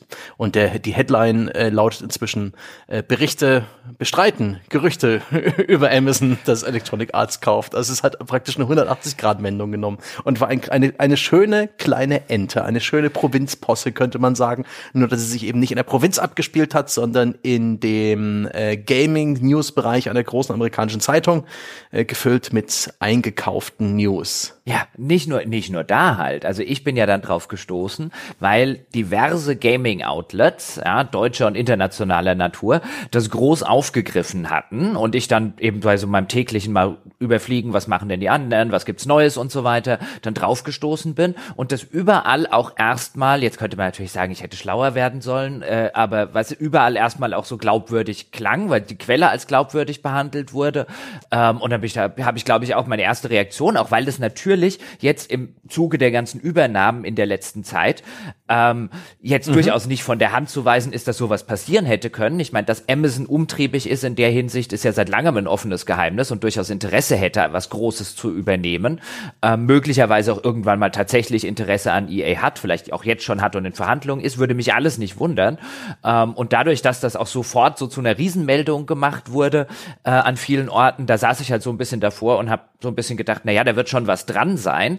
Ähm, und deswegen hatte ich dann auch bei uns irgendwie in den Chat geschrieben, hier Sebastian, hast du das auf dem Schirm? What the fuck? Und so weiter. Und dann habe ich mich halt hingesetzt und habe mal geguckt, wo kommt denn das her? Und dann dachte ich erstens, okay, USA Today klingt fishy. Nicht, weil USA Today jetzt per se irgendwie keine glaubwürdige Quelle wäre, sondern weil die meines Wissens nach einfach nichts mit Spielen zu tun haben. Also die haben keinen Jason Schreier oder so. Die, die sieht man nie, wenn es um Breaking News bei irgendwelchen Spielen geht. Dann eben gesehen, ach, das war gar nicht USA Today, sondern eine schwedische ähm, äh, äh, eine schwedische Content Provider, also Spiele Content Provider Agentur, finde ich, das klingt jetzt extrem fishy, weil warum sollte ein so kleines und äh, Entschuldigung an die Kollegen dort so unbedeutendes Agentur ein solches Scope bekommen, das ein Jason Schreier und so weiter nicht hat, ähm, zumal da das eine Agentur ist, die jetzt nicht Journalismus im klassischen Sinne produziert, sondern halt einfach Gaming-Content für Leute, die keinen eigenen Gaming-Content äh, besitzen. Also da läuft auf die Arbeit ein bisschen bisschen anders ab als in der klassischen Redaktion. Deswegen saß ich dann ziemlich da und dachte so ein, oh, oh, muss deine anfängliche Euphorie, dass hier jetzt was Großes, Wichtiges, Interessantes passiert, ein bisschen bremsen. Ich fand, wenn man sich dann damit beschäftigt hat, klang es arg fishy. Also ich habe es gesehen und habe auch erstmal nachgeguckt ähm, und habe dann gemerkt, als ich den Beitrag gelesen habe, dass das von woanders kommt und habe dann auch angefangen nachzuschauen. Ich finde, es ist ganz interessant, weil es halt so eine Lektion ist sozusagen auf verschiedenen Ebenen. Nämlich erstens, ich habe super viele Meldungen gesehen, die erstmal nur gesagt haben, USA Today mhm. meldet. Mhm. Und das ist zwar technisch gesehen korrekt, aber danach, das ist schon die oberflächliche Betrachtung, ne? weil das ist quasi, das ist dort erschienen, aber es ist dort, es stammt nicht sozusagen von dort, das ist nicht der Ursprung sozusagen dieser Meldung. Äh, und da muss man halt aufpassen. Gerade auch eben bei solchen Portalen, die solchen Content eben häufig nicht selbst produzieren, sondern von irgendwo einkaufen. Das ist ja sozusagen der, der erste Schritt. Die andere Lektion ist halt wahrscheinlich dann auf diesem journalistischen Bereich. Ich weiß natürlich nicht, wie dieser Kollege dazu gekommen ist, diese Meldung zu schreiben. Es ist aber natürlich eigentlich vernichtend. Ne? Dann bist du so eine kleine Butze. Ich habe gesehen, dieses GLHF, das existierte auch erst seit acht Monaten oder sowas. Also diese Firma, für die er da arbeitet, ist relativ neu hat einen großen Kunden gewonnen, wie USA Today, und dann legt er den so ein Ei ins Nest. Das ist garantiert verheerend dort. Ich weiß nicht, wenn er, wenn er Glück hat, ist er mit den Gründern irgendwie eng befreundet oder sonst was, aber ansonsten ist das für jeden anderen ist das die Kündigung. Ähm, das ist, ne, und ich vermute stark, dass das so ein Fall ist von, äh, hatte, er hatte halt eine einzelne Quelle, der aus irgendeinem Grund relativ stark vertraut und hat gedacht, mhm. das ist das Ding. Und hat es nicht verifiziert über eine zweite Quelle. Hatte wahrscheinlich nicht mal die Möglichkeit zur Verifikation, mhm. weil er keine zweite Quelle hat oder kennt. Und hat dann aber den Fehler gemacht, zu sagen, das bringe ich, weil das ist so groß. Ne? Und dann die, die Verlockung, dass du dir damit einen Namen machst, ist dann natürlich relativ stark. Äh, das wäre, wäre meine, meine Vorstellung in meinem Kopf, wie das zustande gekommen ist, weil ich habe mir den auch mhm. nochmal angeschaut, den Autor, und der wirkte nicht, das ist kein Noob, das ist jemand, der hat, glaube ich, zu dem Zeitpunkt schon zehn Jahre bei verschiedenen Spielemagazinen gearbeitet, ähm, wo ich das Gefühl habe, okay, der müsste es besser wissen eigentlich. Es kann natürlich auch einfach trotzdem ein Vollidiot sein. Manchmal eiern sich Leute auch einfach nur so durch. Das kann auch sein. Aber jetzt mal einfach Benefit of the Doubt, ne? Äh, wäre das so das, was ich mir vorstelle, wie das abgelaufen ist. Ich, ich, Ich, ja, ich habe dann auch nachgeguckt und habe ein bisschen seinen, seinen Twitter-Feed ähm, verfolgt und der wirkte dort A nicht wie ein Idiot, ähm, wie du schon gesagt hast, also so wirkt zumindest nicht. Der wirkte auch nicht wie jemand, der äh, ständig äh, äh, irgendwelche obskuren Sachen raushaut oder sonst irgendwas. Also der hat einen völlig normalen Twitter-Feed sozusagen für jemanden, der ähm, in dieser Branche Content produziert.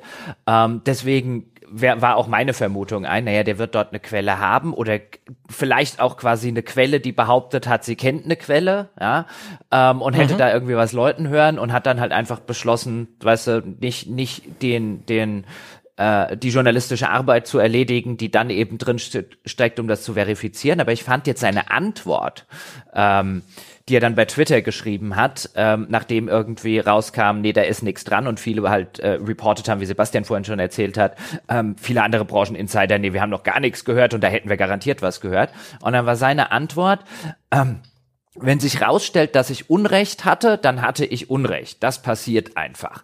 Ähm, äh, es ist das erste Mal, dass es mir passiert ist mit einem solchen Report, aber ähm, weißt du, es, irgendwann wird es unweigerlich passieren, wo ich so ein bisschen davor sitze und sage, nee, es wird nicht unweigerlich irgendwann passieren, dass ich eine solche Falschmeldung raushaue. Das kann ich vermeiden, eben durch diese ganzen journalistischen Sachen, die André auch schon gesagt hat. Muss halt eine zweite Quelle finden, muss das Ganze absichern und so weiter.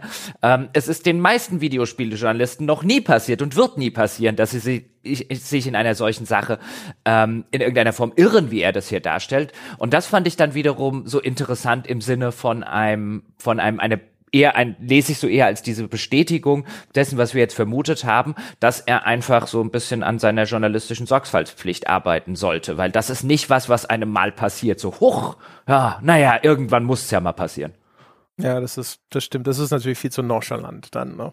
Also es passiert jedem, dass er Fehler ja. macht. Ne? Also, dass, dass du mal irgendwie was äh, falsch oder sowas äh, hier, ich habe hier im Podcast bestimmt auch schon Sachen, die waren hinterher äh, Quatsch. Aber das, die, die Skala, die Größenordnung dieser Meldung in Gänze sozusagen ja auch, ne? Äh, und auch noch dann eben jetzt der Kontext, in dem das Ganze stattfindet. Ne? Du arbeitest für eine Firma, die hat jetzt, die gibt's noch nicht lange, für einen Großkunden und so weiter und so fort. Also in dem Kontext, diese, diese Skala von Fehler zu machen, das ist was, das ist was völlig anderes. Er hat eine nette kleine Allegorie gefunden bei Twitter dann, als die Sache so, so passiert ist. Äh, ist äh, wenn ein Games-Journalist einen Fehler macht, dann ist es so ein bisschen wie in der Kneipe, wenn hinter der Bar jemanden ein Bierglas fallen lässt und die ganze Bar bejubelt ihn dafür, bloß statt Jubel fangen alle an, Biergläser auf dich zu werfen. das fand ich gut formuliert. Und hey, ähm, ich finde die Story dennoch irgendwie ganz interessant, denn es könnte ja dennoch was dran sein. Er hatte möglicherweise eine Quelle, die das behauptet hat, dass Amazon und EA sich näher kommen. Und es ist ja so, EA ist auf der Suche nach einem Käufer.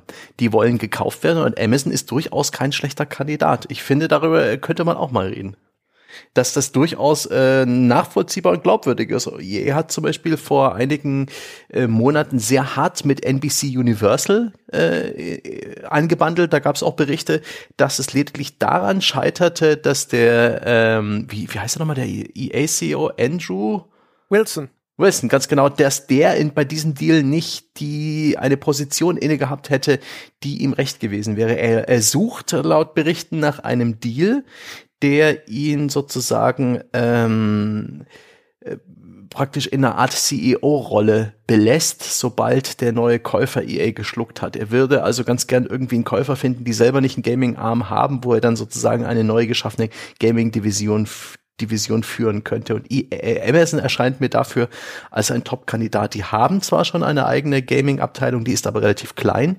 Die hat einen relativ geringen Output. Die hat bis jetzt auch wenig Erfolge sammeln können. Und wenn ein Amazon jetzt EA kaufen würde, könnten sie praktisch das ganze Games-Business ein bisschen praktisch unter Wilson einbauen. Allerdings ist Amazon, glaube ich, als Konzern etwas völlig anderes als ein klassischer Games Publisher. Und ich glaube, die setzen auch ganz andere äh, Maßstäbe an, an, an das, was in ein EA unter Amazon dann leisten müsste und wie es funktionieren müsste. Siehe auch Google, die sich unglaublich schwer getan haben mit dem Thema Gaming, die da erstmal losgeprescht sind, unglaublich viel Geld ausgegeben haben für Stadia, für Talente, für Harrison, für die ähm, Jade Raymond ähm, und, und für IPs und dann ist der Output erstaunlich gering und Stadia pfeift auf den letzten Löchern sind halt keine traditionellen Games-Konzerne. Ich weiß nicht, ob das dann am Ende eine gute Ehe wäre. Ich weiß nicht, ob ihr Gedanken dazu habt, das glaubwürdig ist.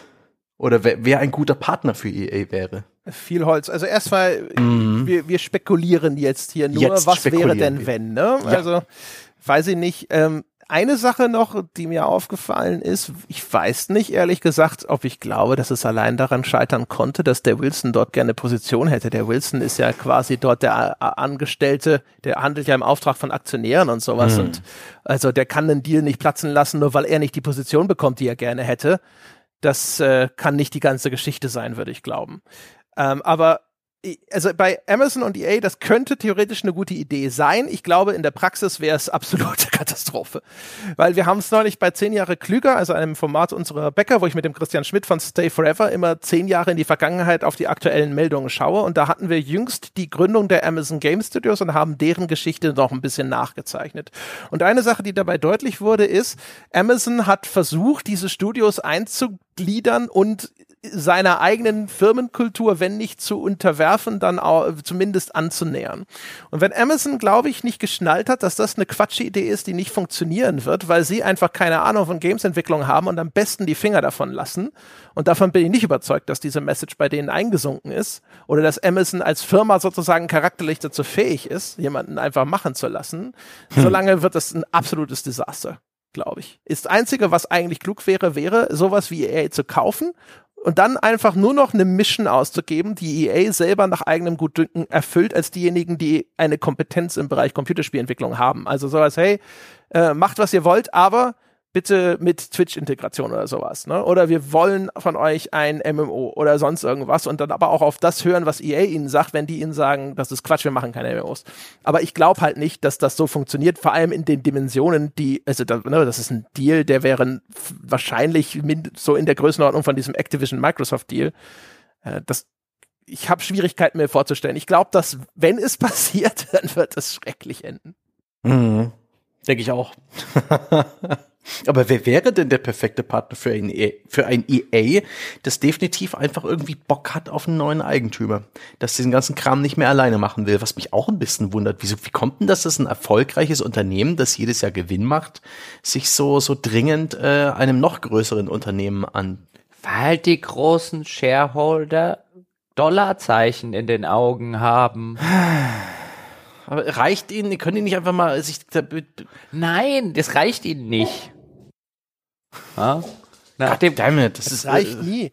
Aber wir sind aber auch gerade ne, in einer Phase der absoluten Konsolidierung auf äh, die nächste Stufe ne, der Mega-Unternehmen mhm. hin. Jetzt so genauso wie jetzt quasi Filmbranche oder ähnliches. Ne? Also auf dem Weg hinzu, es gibt nur noch die Disneys und ähnliche mhm. Pottwale. Also die Spielebranche, das war ja eigentlich etwas, das ist ganz ulkig, weil das anschließt an eine Folge, die Jochen und ich, glaube ich, um ganz am Anfang, so um 2016 rum oder sowas aufgenommen haben, wo wir mit Blick auf Filmbranche auch genau das schon prognostiziert haben. Aber jetzt, also jetzt ohne zu sagen, das passiert jetzt hier in diesem Zeitraum 2022, sondern vielleicht sogar noch ein bisschen weiter in die Zukunft gedacht, aber wo wir gesagt haben, es wird es wird auch hier natürlich immer so laufen, dass das dann sich zusammen konsolidiert, bis hinterher diese Dickfische übrig bleiben und dass diejenigen dann die sind, die diese großen, teuren Blockbuster produzieren. Und äh, das ist ja das, was jetzt hier anscheinend so langsam einsetzt. Ne? Wenn jetzt der Deal durchgeht, weiß nicht, ob wir darüber, dazu noch kommen, darüber zu sprechen, ist ja jetzt noch nicht alles in trockenen Tüchern bei mhm. Microsoft und Activision, aber wenn das durchgeht, dann ist das jetzt alles bei Microsoft. Und äh, ne, also äh, Microsoft ist jetzt so, so das, das erste Dickschiff im Games-Bereich ne, und ist halt eh ne ja, und hat sie hat das binnen weniger Jahre sich unglaublich aufgebläht, unglaublich aggressiv. Ja. Also mit mit ist halt eh eine Megafirma, ne? Ja. also quasi also ne, Cyberpunk-Dimensionen von Firmengröße. Mhm. Und äh, das, das das gleiche wird halt mhm. auch in anderen Bereichen dann eben passieren. So ein EA oder auch Ubisoft, ne, da hat ja Tencent seine Beteiligung äh, erhöht. Ubisoft auch ein klarer Übernahmekandidat, reden wir seit Jahren drüber. Es hat eigentlich schon ungewöhnlich lange gedauert. Äh, wir haben schon drüber gesprochen, wie dieses ganze Embracer-Universum, ne, dieser Embracer-Staubsauger geht so durch und sammelt dann eher so das Sediment ein, wie so der Walhai, der da irgendwo mhm. lang schwimmt. Ja? Eine schöne Metapher. der Bottom-Feeder. Aber das habe ich nicht gesagt. Das hast du gesagt. Also, äh, wenn ich hier kurz einhaken äh, kann, ähm, also ich wäre mir sicher, dass Amazon also erstens, dass die Interesse hätten, sowas zu übernehmen. Jetzt vielleicht nicht konkret EA, auch wenn ich mir vorstellen könnte, das passt in das Anforderungsprofil von Amazon, auch wenn ich euch äh, zustimmen würde, das wäre jetzt nicht im allerersten Schritt quasi das Beste aus, aus Spielersicht vielleicht und aus Endkundensicht, aber ich würde, würde relativ viel Geld darauf wetten, dass EA in den kommenden Monaten oder Jahren, äh, dass Amazon in den kommenden Monaten oder Jahren irgendeinen übernimmt, weil sie haben es versucht, das Inhouse zu machen und Inhouse hat nicht funktioniert. Und sie werden das dazu kaufen wollen und teilweise auch ein bisschen müssen, ähm, einfach weil Gaming, wie gesagt, wir haben ja darüber gesprochen, als, als Microsoft, als diese Microsoft-Übernahmegeschichte kam, dass diese Unternehmen, auch ein Microsoft, hat de den Zukunftsmarkt für sich identifiziert im Gaming. Da haben die so viel Geld ausgegeben, wie sie in keinem anderen Bereich jemals für Zukäufe ausgegeben haben, nicht mal ansatzweise so viel.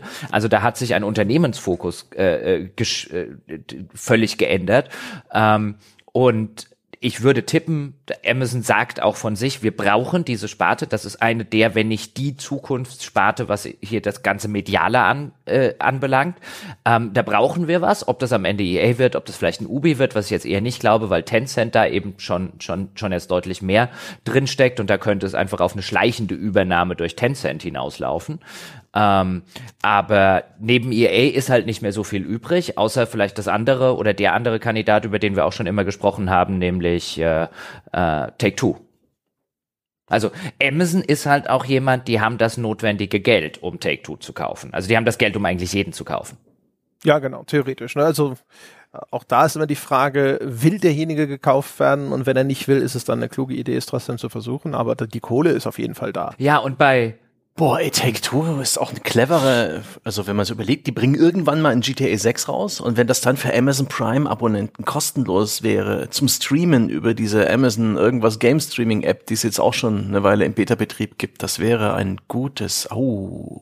Du hast halt, du hast halt bei Take Two hast du halt was Ähnliches, jetzt nicht identisch, aber ähnlich mit dem, was bei äh, was bei Activision Blizzard war, nämlich du hast einen sehr mächtigen äh, äh, CEO der an der Spitze steht. Der ist im Gegensatz, mhm. ihr hattet es ja vorher kurz wegen Andrew Wilson bei Electronic Arts. Andrew Wilson ist ja gewissermaßen ein angestellter CEO, wenn man so will.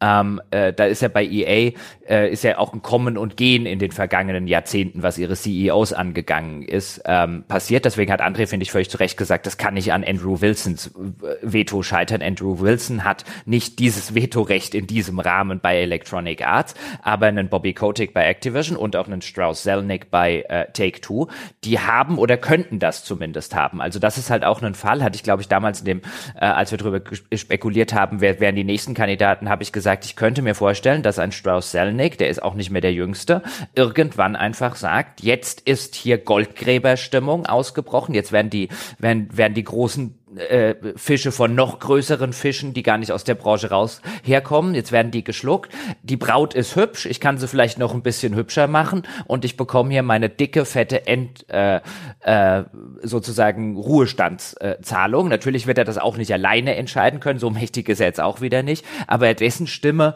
hat da, glaube ich, schon mehr Gewicht und da hast du halt jemanden, der eigentlich schon seit ewig und drei Tagen, genau wie Bobby Kotick, dieses Unternehmen geführt hat, der jetzt langsam aber sicher wirklich in die Jahre kommt. Und wenn da ein Angebot kommt, das er nicht ablehnen kann, ist das wahrscheinlich auch eher jemand, der den Aktionären verkaufen kann. Pass mal auf, ihr macht da auch einen schönen Reibach.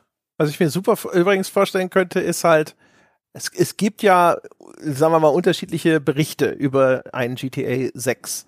Ein Gerücht ist, dass da vor zwei Jahren nochmal ein Reboot in der Entwicklung stattgefunden hat äh, einer der zumindest nominell kreativen Köpfe ganz weit oben, nämlich Dan Hauser, ist raus bei Rockstar.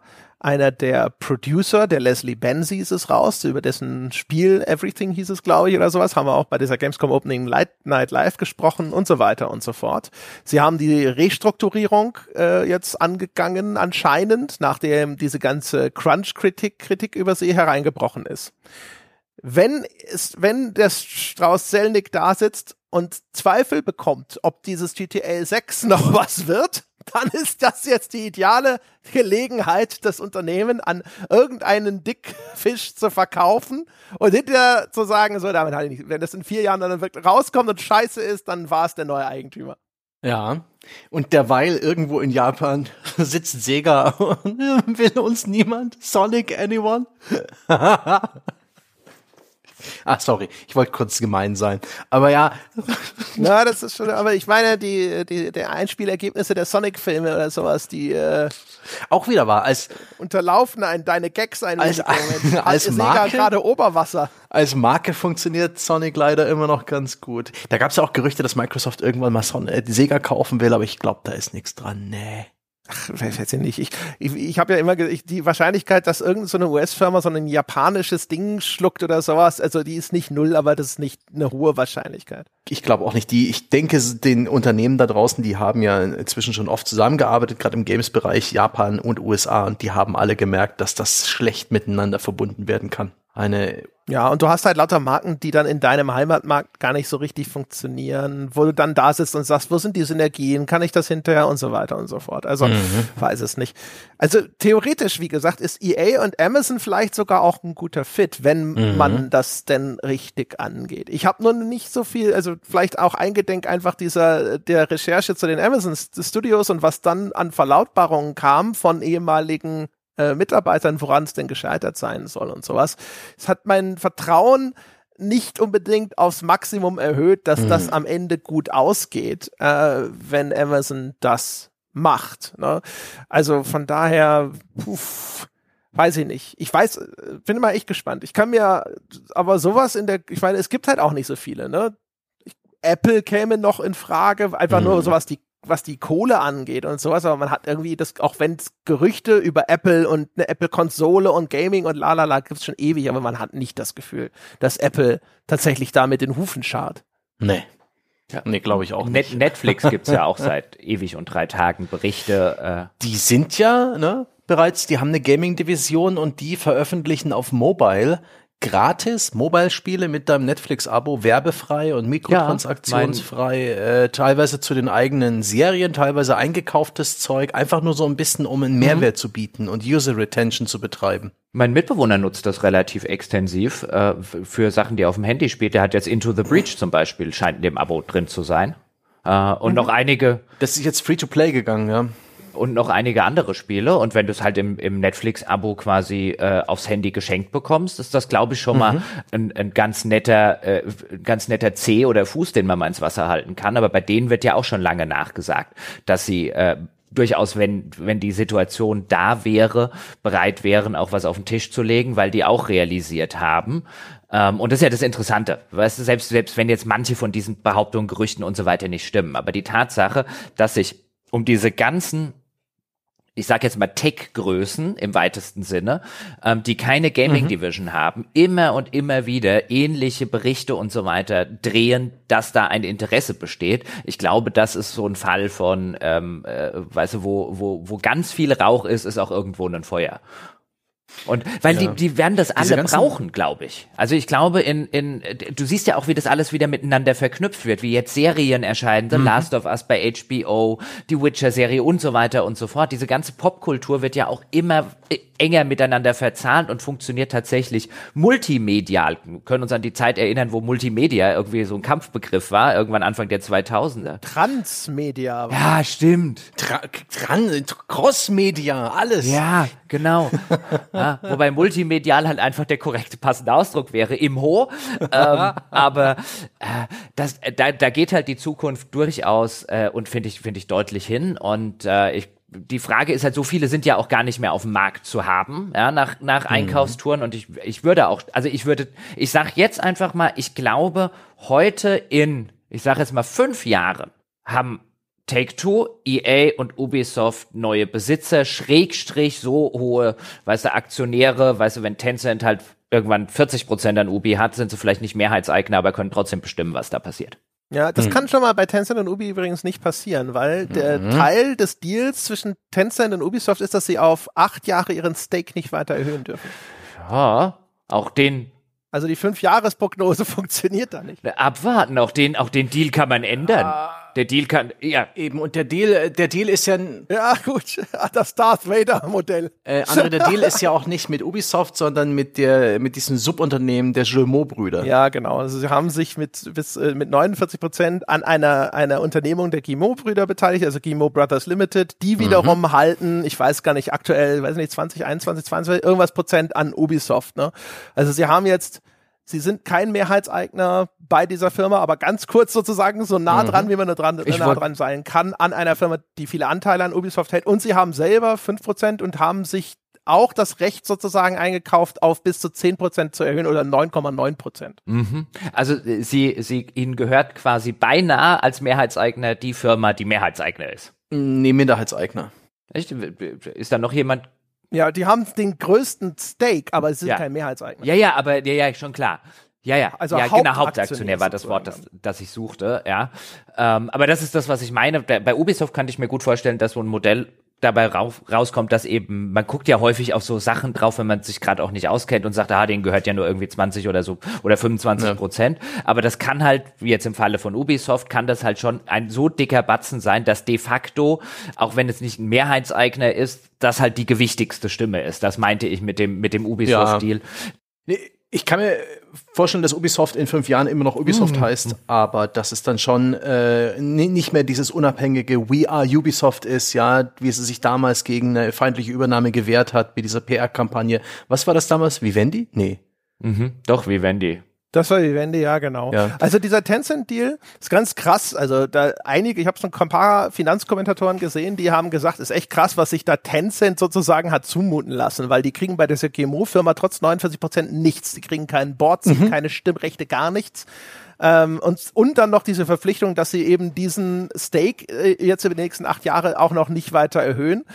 Und äh, wonach es wohl aussieht, ist so, Ubisoft hat gesagt, also wir wollen uns jetzt in dieser geschwächten Position, Ubisoft ist ja jetzt gerade nicht gerade, st- strotzt ja nicht gerade vor Kraft, wollen wir uns nicht übernehmen lassen, weil jetzt wär, würden wir uns unter Wert verkaufen. Und deswegen haben sie aber, aber, und Tencent möchte sie wahrscheinlich gerne haben und hat jetzt damit aber fest den Fuß in die Tür gestellt, ne, aber hat umgekehrt gesagt, wir machen das kooperativ. Weil wir haben ja auch gesehen, es bringt nichts, ein Unternehmen wie Ubisoft übernehmen zu wollen, wenn es sich sträubt. Und die haben überhaupt keinen Bock auf dich. Ne? Und sie versuchen vorher möglichst viel sozusagen äh, diesen Brunnen so, so vergiftet zu hinterlassen, wie es nur geht. Da gewinnst du auch nichts. Und das ist jetzt sozusagen Tencent, die dann partnerschaftlich sagen, also pass mal auf, wir stellen hier mal dicken Fuß in die Tür, ihr kriegt doch mal Kohle, damit könnt ihr euch gut erholen. Dann schauen wir mal hinterher, wie es später aussieht, ob ihr dann nicht beim nächsten Angebot Bock habt. Ja, genau. Und das nächste Angebot muss ja jetzt nicht in acht Jahren kommen. Ja, den Deal, den ja Tencent mit dieser GIMO-Gesellschaft hat, den kann man ja jederzeit theoretisch auch neu verhandeln. Also wenn die GIMOs zum Beispiel in drei oder vier Jahren äh, der Meinung wären, jetzt ist unsere Braut hübsch genug, jetzt können wir meistbietend verkaufen, dann kann man den Deal ja einfach kassieren. Ja, oder, oder wenn sie das Gefühl haben, Ja. oh shit. wir hätten verkaufen sollen. Ja, ich meine, ist auch irgendwie bezeichnend, dass Tencent halt nicht äh, von Ubisoft generell ganz viele äh, Shares noch irgendwie gekauft hat, sondern dass sie die über Bande gespielt haben und die Kohle bei den Gilmot-Brüdern vorbeigetragen hat. Die haben ja schon mal irgendwie das, das glaube ich, das ist also, die, die, die freuen sich. Und das ist irgendwie ganz witzig, dass es jetzt also Unternehmen gibt, wie Ubisoft, wie EA, die, die so ein bisschen, ich hatte anfangs gefragt, warum tun die das? Äh, Jochen, du hast gesagt, völlig zu Recht, die äh, Shareholder wollen das. Aber das sind auch Unternehmen, die eben angesichts dieser Zukunft so ein bisschen so vielleicht auch Zukunftsängste haben, wo, wo alles immer mehr konsolidiert, wo es diese eine limitierte Ressource gibt, nämlich die Aufmerksamkeit und die Zeit des Publikums. Und so viele große Konzerne buhlen drum und einfach nur ein Gaming-Publisher zu sein oder beispielsweise nur irgendein äh, Video-on-Demand-Plattformbetreiber reicht da vielleicht zukünftig nicht. Und deswegen ist es ganz interessant, welche, welche Bahn das alles noch in den nächsten Jahren gehen wird. Ich finde das eine hochspannende Zeit und ich freue mich, das hier so äh, vom Seiten aus mit einem Bier an der Hand beobachten zu können. Bin gespannt, ja, ob es mal wieder ein Foul oder eine Schwalbe gibt, aber äh, ist auch interessant, wie sich Tencent hier diesen Schweinedeal bieten lässt, der mit wenig Stimmrechten daherkommt, mit keinerlei Mehrheit. Also da kann Tencent jetzt auf dem Papier ne, äh, keine Steuerung, keinen Druck auf Ubisoft ausüben. Natürlich kann trotzdem Ubisoft denen gegenüber gefällig sein. Oder weiß nicht, inwiefern da Tencent überhaupt Kommentare hat, was das Line-Up angeht und so weiter. Aber der Tencent, diesem riesigen Tech-Giganten, der auch schon mal bessere Jahre hatte, dem merkt man gerade an, wie das Geschäft in China für diesen Konzern aktuell schwieriger geworden ist, weil da die Regeln für äh, für das Veröffentlichen und Betreiben von Games, insbesondere im Mobile-Bereich und insbesondere mit die Minderjährigen als Zielpublikum dramatisch eingeschränkt wurde. Und die haben natürlich auch jetzt Investitionsdruck gerade, ne? So, also mhm. das Geld gerade auf der Bank liegen Richtig. zu lassen, ist für Tencent bestimmt halt auch nicht eine Option. Richtig, das muss weg. Das muss wird ja eh immer weniger wert. Jetzt, wo Inflation so ein bisschen in der Welt umgeht, ähm, die brauchen ähm, Investitionen außerhalb Chinas im, im Games-Bereich, wo sie sich auskennen. Naja, warum dann nicht Ubisoft? Ja, und außerdem natürlich dieser typische Tencent-Deal, ne, wo sie dann das Tor zu China darstellen, mhm. ne, für den, zu dem chinesischen Markt und sie reden über Mobile-Produktionen der bekannten Marken von Ubisoft und so weiter und so fort. Ne. Das ist mhm. ja der große, große Mehrwert, den Tencent mitbringt. Deswegen ist ja auch Gott und die Welt sozusagen mit Tencent in irgendeiner Form verbandelt und Tencent ja. hält dann meistens irgendeine kleine Beteiligung auch an diesen Firmen. Ja, oder NetEase. Was ja ein super Modell ist. Ja, ja NetEase, Tencent, äh, hier Krafton, das koreanische und so weiter. Aber ne, das ist ja ein super Ding, weil Tencent investiert dann, kauft dann eine Beteiligung, weiß dadurch, dass Tencent diesen chinesischen Markt aufschließt, steigt der Wert des Unternehmens und damit auch der Wert der Anteile an dem Unternehmen und dann äh, teilweise verkaufen sie die, die auch wieder, gehen hinterher wieder raus und nehmen einfach den Gewinn wieder mit. Stimmt, da hatte Tencent vor einer Weile mal irgendwas verkauft mit auch ordentlich Gewinn. Weiß gar nicht mehr, was das war. Ist in diesem Fall übrigens auch bei Ubisoft nicht Tencent selbst, sondern Six Joy Hong Kong Limited. Natürlich auch eine Tochterfirma. Ist ja furchtbar unübersichtlich. Ach ja. Aber ja, ich bin sehr gespannt, wie es in den nächsten Jahren weitergeht und wie es weiter konsolidiert. Oh, bin ich gespannt. Bei der Gelegenheit können wir vielleicht mal ganz kurz erwähnen, es gab ja auch noch einen großen Assassin's Creed äh, Leak, der vielfach breitgetreten wurde und der deutlich glaubwürdiger klingt als die Ente, die ebenfalls breitgetreten wurde äh, zwischen der Hochzeit von Amazon und EA. Mhm. Und äh, dadurch, wir zeichnen die Folge hier jetzt äh, noch nicht äh, mit ein, zwei Tagen äh, Vorlauf auf und am Samstag, also an dem Tag, bevor diese Episode jetzt bei euch da draußen erscheint, äh, soll es eine große Bekanntgabe und einen großen Stream von Ubisoft geben, wo sie eben die Zukunft von Assassin's Creed vorstellen wollen. Ver deswegen verkneifen wir uns hier jetzt den Spekulatius, würde ich sagen, und warten einfach noch die zwei Tage eine Runde ab, bevor am Ende doch Teile von dem Leak nicht stimmen. Wobei der wirklich glaubwürdig klingt. Also das nächste Assassin's Creed äh, in, in Bagdad tatsächlich, wenn ich das richtig verstanden habe. Also wieder so Back to the Roots zu Assassin's Creed 1, also im, äh, im, im, im Nahen Osten de, das Jahrhundert weiß ich jetzt gerade nicht, aber ebenfalls in Mache sei noch ein Spiel äh, Assassin's Creed im feudalen Japan, was ja schon seit äh, langen, langen Jahren geunkt wird, dass da mal ein Spiel stattfinden würde. Die beiden Leaks zumindest halte ich oder halten wir wahrscheinlich alle für relativ glaubwürdig und mehr dazu vielleicht dann, wenn wir es gesehen haben. Mhm. Ja, also zumindest bestätigt ist ja, dass dieses Assassin's Creed Mirage oder wie es heißt, kommt.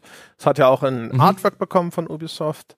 So, so, da, das, der Teil ist sozusagen offiziell und man, ich sag mal, das Artwork sieht jetzt nicht so aus, dass man sagen würde, das garantiert nicht Bagdad. Der Rest wird man sehen. Ne? Es ist aber auch umgekehrt nicht ein, nicht ein Artwork, wo du drauf guckst und sagst, ach, Bagdad. Ja, ich bin auch sehr gespannt. Also das werde ich mir auch tatsächlich angucken, vielleicht nicht gerade live, aber ähm, bin gespannt, wie sie mir, wie sie mich noch mal hinterm Ofen vorlocken wollen, wo ich doch schon ein bisschen Assassin's Creed müde bin und auch nicht gerade an diesem aktuellen, an der aktuellen Assassin's Creed Geschmacksrichtung interessiert. Sehr, sehr ja. interessant. Bin an einem zurück zu Assassin's Creed 1 halt auch null interessiert. Yep, also hm, das eben, also das wird, das wird ganz interessant. Wir hatten ja mal für ein Altbier, war das das, ein Assassin's Creed 1 nochmal rausgeholt, ja. André, oh du und ich und holy shit, das ist gealtert wie Frischkäse. Ja, ja, ja, ja genau. Apropos Bagdad übrigens, meine Damen und Herren, es gibt auch Gerüchte, nur jetzt der Vollständigkeit halber an dieser dieser Stelle, dass das Call of Duty, das 2024 erscheint, Call of Duty ist übrigens eine tolle Überleitung zu Sony und dem ganzen Krempel, einfach nur, mhm. ja, damit ihr es mhm. schon mal auf der Uhr habt. Ja, aber dass das Call of mhm. Duty von 2024, also das, was in zwei Jahren erscheint, ähm, sich um den Irakkrieg drehen soll. Mhm. Und da sitze ich nur so davor und denke mir, what could possibly go wrong? Nichts. naja. Genau wie die beiden Medal of Honors äh, damals in Afghanistan bestimmt äh, absolut sensibel. Ja, jetzt, mein Tipp, also Theo, perfekt ausgeführt. Sie haben es hier zuerst gehört. Call of Duty findet endlich die Massenvernichtungswaffen, die die Amerikaner damals nicht gefunden haben. So. Ich äh, weise noch darauf hin, erinnert ihr euch, dass äh, Six Days of Fallujah vor einer Weile mal wieder aus dem Grab gehoben wurde im Februar äh, 2021? Äh, ja, gab es ja diese News, dass das Projekt wieder auf die Beine gehoben wurde von irgendeinem, so äh, was man bis dahin noch nie gehört hat, Victura als Publisher und Highwire mhm. Games, alles neu gegründet. Es gab einen Trailer dazu. Und alles, was an dem Projekt je interessant war, weggeschmissen. ja, aber ich glaube auch, von dem habe ich jetzt seit einem Jahr nichts mehr gehört. Also das hat die Chance. So eine Überraschung das hat die Chance, sich noch vor dem Call of Duty in 2024 zu blamieren. Aber es ist tatsächlich eine schöne Überleitung, denn nächstes Jahr 2023 wird nach vielen, vielen, vielen, vielen, vielen Jahren, ich glaube nach 18 Jahren oder so, das erste Jahr sein, in dem kein Call of Duty erscheint. Es ist erstmal Schluss mit der jährlichen Erscheinungsweise eines dieser Gaming-Klassikers. Und gleichzeitig ist es das Jahr, in dem wahrscheinlich der Deal zwischen Microsoft und Activision Blizzard King finalisiert wird, wohin dann dieser Konzern wirklich in den Eigentum in Microsofts übergeht. Und äh, konkret Sony hat ein Problem, denn ähm, Call of Duty ist bis jetzt ein Third-Party-Spiel gewesen, also eines, das Activision immer für alle Plattformen hergestellt hat. Für den PC, für die Xbox, für die PlayStation und gerne auch schrottige Portierungen für andere Plattformen, Mobile oder die Switch oder die Wii damals. Was haben wir gelacht.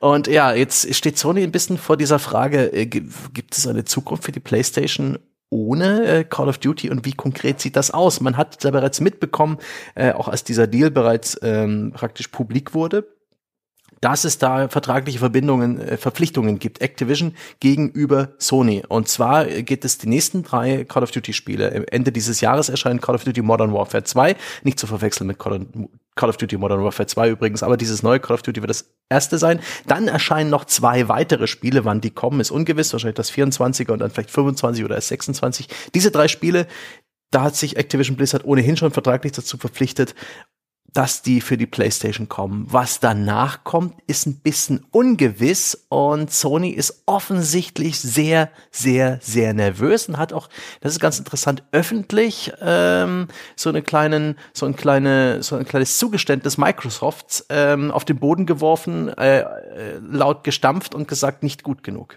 Ja, das, also, ja. Ja, genau. Also Jochen, willst du? Ja, genau. Die, die Sache war, wie Sebastian schon gesagt hat, anscheinend, aber den genauen Inhalt dieses Agreements, der bis, bislang zwischen Activision und Sony äh, gewesen ist, den wissen mhm. wir nicht, aber es gibt äh, gut äh, äh, äh, oder Berichte aus gut unterrichteten Quellen, äh, die halt mhm. eben sagen, die nächsten drei Spiele, also das dieses Jahr und die mhm. beiden nächsten, da gäbe es eine vertragliche Vereinbarung, wie Seppe schon gesagt hat, zwischen Activision und äh, zwischen Sony, dass die für die PlayStation, dass die Multiplattform erscheinen.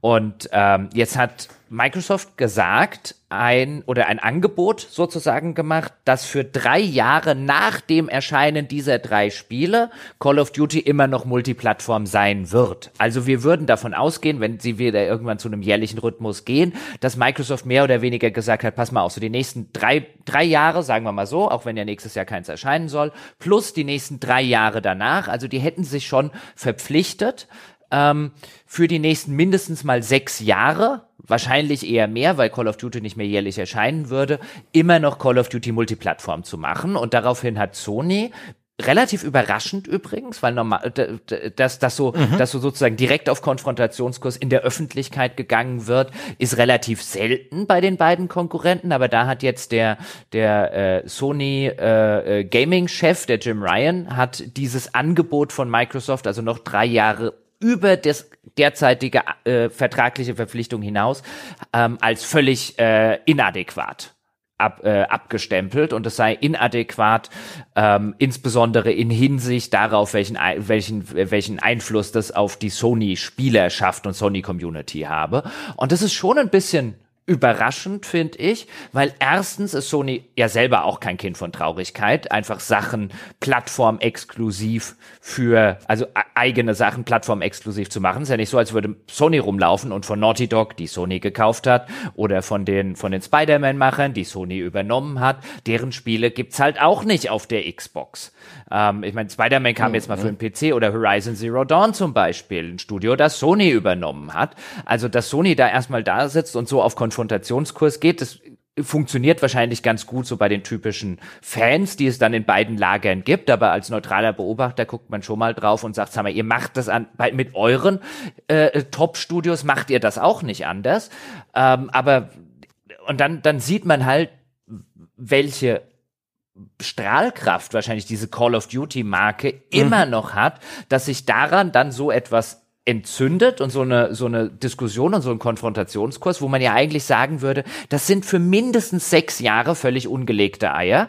Ja, aber der Jim Ryan ja, hat, sieht es offensichtlich als notwendig an, hier den Pflock reinzustecken ja, und zu sagen, bis hierhin und nicht weiter. Vielleicht auch vor dem Hintergrund dessen, dass er halt sagt, ein, weißt du, wir, wir äh, gehen schon mal sozusagen oder wir liefern sozusagen schon mal ähm, einer, einer Gegenseite in irgendeinem Kartellrechtsverfahren irgendwie Munition, um sagen zu können, dass der Deal dann doch nicht durchgeht zwischen Activision und Microsoft. Ansonsten sehe ich da wenig Motivation. 100 Prozent mhm. letzteres. Also das, äh, das Ding ist ja, dieser Deal zwischen Microsoft und Activision, die sind sich einig, aber das wird ja jetzt dann nochmal geprüft in den USA. Ne? Da schaut jetzt die FTC drüber. Es gab von Anfang an, das haben wir, als wir damals über den Deal gesprochen haben, auch schon gesagt, die FTC jetzt unter der neuen Regierung von Joe Biden hatte eigentlich auch angekündigt, dass sie bei diesen großen Tech-Mergern in Zukunft genauer hinschauen. Und es wird gemutmaßt, dass sie eigentlich auch nur geradezu auf der Suche sind nach einem Exempel, das sie statuieren können. Und Microsofts Übernahme von Activision ist natürlich zumindest ein lohnendes Beispiel alleine, weil die, dieser Deal so groß ist. Und äh, Sony versucht diesen Deal auf jeden Fall entweder komplett zu torpedieren oder so viel Druck auszuüben, dass Microsoft noch günstigere Konzessionen in Richtung Sony macht, damit sie sozusagen die Klappe halten und der, auch der FTC signalisiert, äh, wir sind hier keine Gefahr für den Markt insgesamt. Also es gab ja vorher schon Eingaben, ich glaube, da ging es aber um ähnliche Verfahren in Brasilien, wo Sony eigentlich mhm. und in Neuseeland. Genau, ne, wo Sony so äh, denen auch schon so, so ihr, ihr eigenes Gutachten sozusagen mal geschickt ich hat. Ich hätte Zitate. Das nicht so toll ist. Ja, lass mich den Punkt noch kurz fertig mhm. machen. Äh, und interessant ist, dieses Angebot, das Microsoft an Sony unterbreitet hat, stammt, das wissen wir auch aus den Aussagen von Phil Spencer und dem Jim Ryan, ich weiß jetzt nicht mehr genau, in welchem der beiden Zitate, der stammt aus dem Januar. Also aus dem Monat, wo das Activision, diese Übernahme überhaupt auch nur bekannt wurde. Das heißt also, Microsoft hat angekündigt, dass sie Activision schlucken wollen und direkt sind sie zu Sony gegangen und haben gesagt so, ey, guck mal, drei Jahre on top auch noch.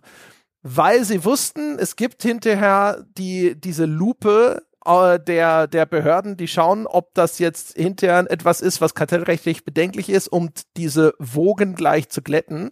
Mhm. Und offensichtlich entweder glaubt Sony, sie haben so viel Leverage, dass sie an, in dem Moment jetzt hier einfach nochmal eher auf Konfrontationskurs gehen, oder Call of Duty ist tatsächlich derartig gewichtig, dass sie so gereizt sind, dass sie so reagieren. Ich bin der Meinung, dass es so gewichtig ist, dass sie so gereizt sind, so wie sie reagieren. Gegenüber dieser brasilianischen Regulierungsbehörden, die hatten eine Art Fragebogen veröffentlicht und dann alle möglichen Publisher und Entwickler rausgegeben, äh, die gleichlautenden Fragen. Und äh, Sony hat da bemerkenswert aggressiv geantwortet und eben herausgestellt, dass es ne, die Einstiegshürden für Videospiele äh, sind sehr gering jeder kann ein Spiel produzieren, aber ähm, AAA-Spiele der Spitzenklasse wie Activision's Call of Duty, das erfordert ein Budget von Hunderten von Millionen Dollar, Tausende von Mitarbeitern, das ist nicht reproduzierbar. Und ähm, es gibt da nur wenige auf der Welt, EA, Take-Two und Epic Games und das sind langlebige Franchises, mehrjährige Entwicklungszyklen, große Fangemeinde und Dennoch kann keiner dieser Entwickler eine Franchise schaffen, die mit Activision's Call of Duty konkurrieren kann dass sich als eigene Spielekategorie abhebt. Sony glaubt, dass Call of Duty derart beliebt ist, dass es die Wahl der Konsole beeinflusst. Ich, in der Tat sei das Netzwerk von treuen Nutzern so tief verwurzelt, dass ein Konkurrent, selbst wenn er das Budget hätte, ein ähnliches Produkt zu entwickeln, nicht in der Lage wäre, einen Rivalen zu schaffen. Zitat Ende ja, einen Rivalen zu schaffen. Und da geht, das ist, glaube ich, genau der springende Punkt, dass es hier darum geht, dass Sony am Ende argumentieren möchte, hier wird ein Monopol geschaffen. Es ist nicht möglich, ja. einen Rivalen, weil das ist ja eine der Definitionen Richtig. zu einem Monopol. Es gibt keinen Rivalen, der wirklich auf dieser Ebene mit dem Monopol konkurrieren kann. Deswegen ist es ein Monopol. Und ich glaube tatsächlich, dass Sony hier ähm, Call of Duty benutzt, nicht weil sie tatsächlich denken, das würde Plattformen so extrem verkaufen, weil ich glaube auch nicht, dass das so extrem Plattformen verkaufen würde. Insbesondere in mindestens mal sechs Jahren, wahrscheinlich eher sieben bis acht Jahren, wenn der Fall tatsächlich auftreten würde. Also was Microsoft durchaus auch mit den entsprechenden Hintergedanken hier ja macht, ist, sie signalisieren auch da vor dem Hintergrund eines Kartellrechtsverfahrens, aber wir haben doch unserem schärfsten Konkurrenten schon gesagt, wir nehmen ihm das für mindestens drei Jahre nach den ohnehin schon zugesicherten drei Spielen, sichern wir ihm das dann auch noch zu. Wie kann das ein Monopol sein? Sagt jetzt halt Sony sozusagen im Gegenzug ein, das ist immer noch ein Monopol, weil es so verdammt mhm. wichtig ist. Und äh, unterm Strich läuft das, glaube ich, echt darauf hinaus, dass beide Seiten Call of Duty gerade benutzen.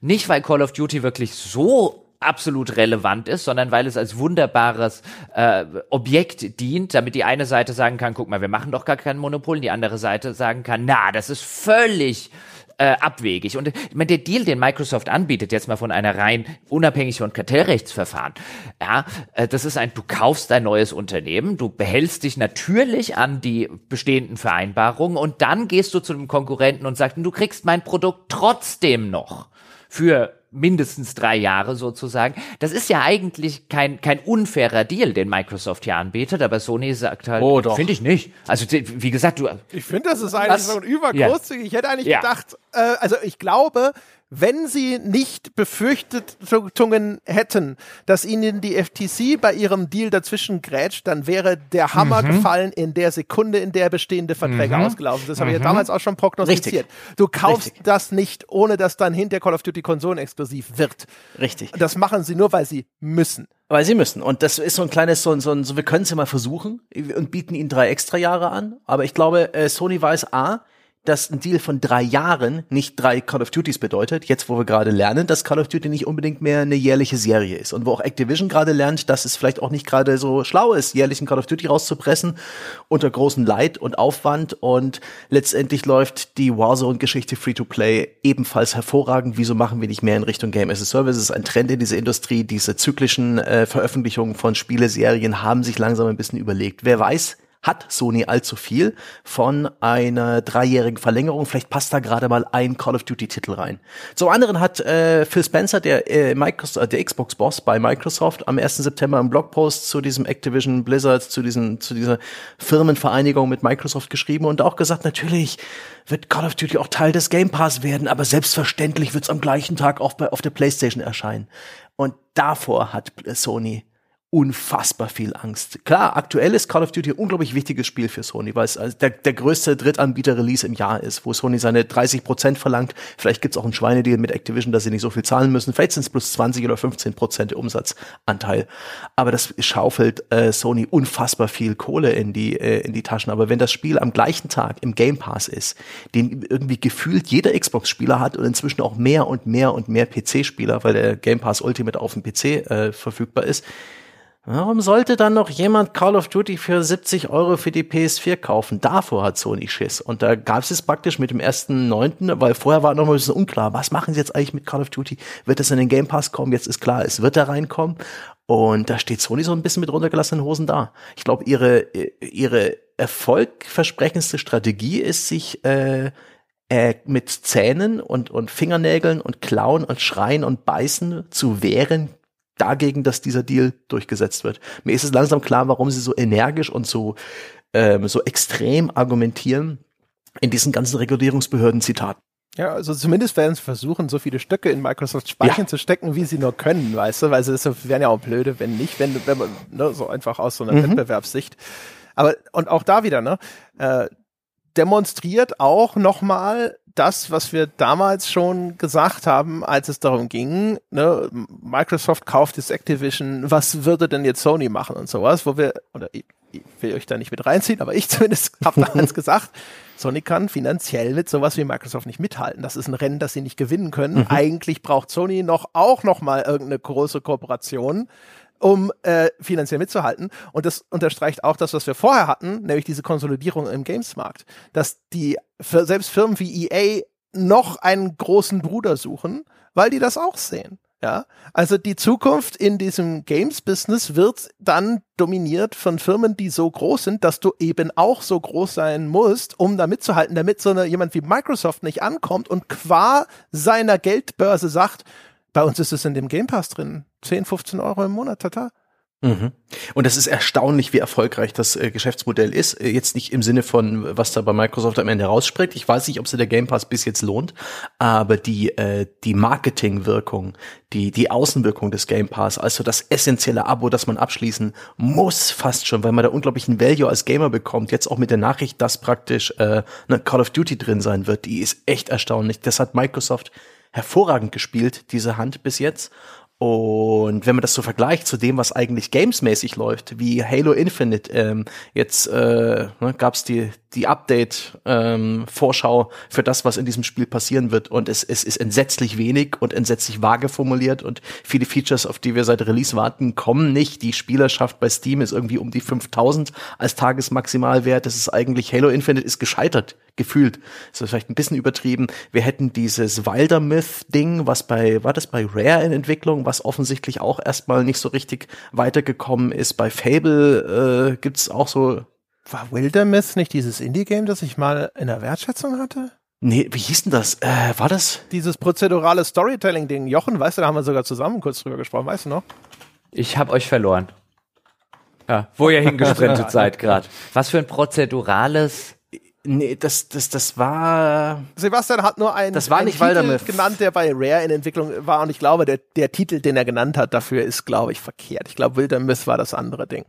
Wildermyth war falsch und ich muss gerade, ich bin hektisch am, am, am Suchen und List of Video Games, Wikipedia to the Rescue, Everwild. Everwild. Da gab es diesen Konzepttrailer und nachher das Geständnis ein, äh, ein halbes Jahr später, dass die Entwickler selber noch nicht richtig wissen, womit sie damit hinwollen. Heieiei. Und so, als wenn man sich das so kontrastiert zu einem Sony, die sehr gut ihre eigenen Spiele kuratieren und auch einen, einen ganz soliden Output haben, da kann Microsoft noch, äh, noch deutlich äh, aufholen. Siehe auch ne, die Verschiebung von Starfield, obwohl das eher Bethesdas äh, Problem ist. Ähm, aber das ist nicht so wichtig. letztendlich zählt offensichtlich in diesem Markt aktuell das Gefühl von äh, Value, äh, einen Gegenwert zu bekommen. Und was Sony jetzt mit hier PS Plus äh, Pro und Essential und Ultimate an den Start gerückt hat, ist äh, erzeugt nicht dasselbe Gefühl. Das kann man jetzt rumrechnen, wie man will, aber einfach vom Feeling her ist da Microsoft nach wie vor dramatisch besser. Hochinteressant. Spannende Zeiten. Ich stehe mit Begeisterung mit meinem Bier in der Hand, also mit meinem Star Drink Zitrone Zero vom Netto. Und, und worauf bezog sich das Zero? Waren es vielleicht die Kalorien? Ist es wie in den USA? Kalorien. Das Bier hat doch sehr viel Stoff und es Nein, nein, nein. Ich, ich habe halt heute einen Stardrink am Start und habe trotzdem Spaß am Seiten aus und, äh, und ich hoffe auf harte Fouls. Also die Marktbeobachtung ist natürlich spannend. An, mhm. an sich aus Spielersicht ist so diese Mega-Konsolidierung immer eher was, wo ich denke, oh shit, wer weiß, das wird wahrscheinlich alles noch wässriger. Oh ja, alles wird furchtbar. Ähm, die, äh, die, jetzt werden gerade so ein bisschen die, die, die Claims abgesteckt, die, die User-Bases ge geködert mit ihren Abos und irgendwann muss das sich ja auch mal lohnen für die Spielehersteller. Also das wird langfristig teurer oder unbequemer oder schlechter. Bin gespannt. Aber Gott sei Dank, ne, ich bin in dieser komfortablen Situation, das kann ich unseren Freunden da draußen nur empfehlen, bei einem Games-Podcast angestellt zu sein, der für die Spiele zahlt. in Zukunft bezahlen wir ja nur noch für den Game Pass, das wird ja dann alles für viel. Naja, also keine Ahnung, mal schauen. Also ich bin auf jeden Fall echt, äh, also auch das finde ich, deutet genau in die, in die Richtung, die wir vorhin hatten, ne? dass wahrscheinlich jetzt auch ein EA und ein Ubisoft und sonst irgendwas als eigenständige Firmen langfristig wahrscheinlich nicht da stehen bleiben. Ne, das ist mhm. das, was Jochen vorhin, glaube ich, auch schon gesagt hat mit seiner Fünfjahresprognose.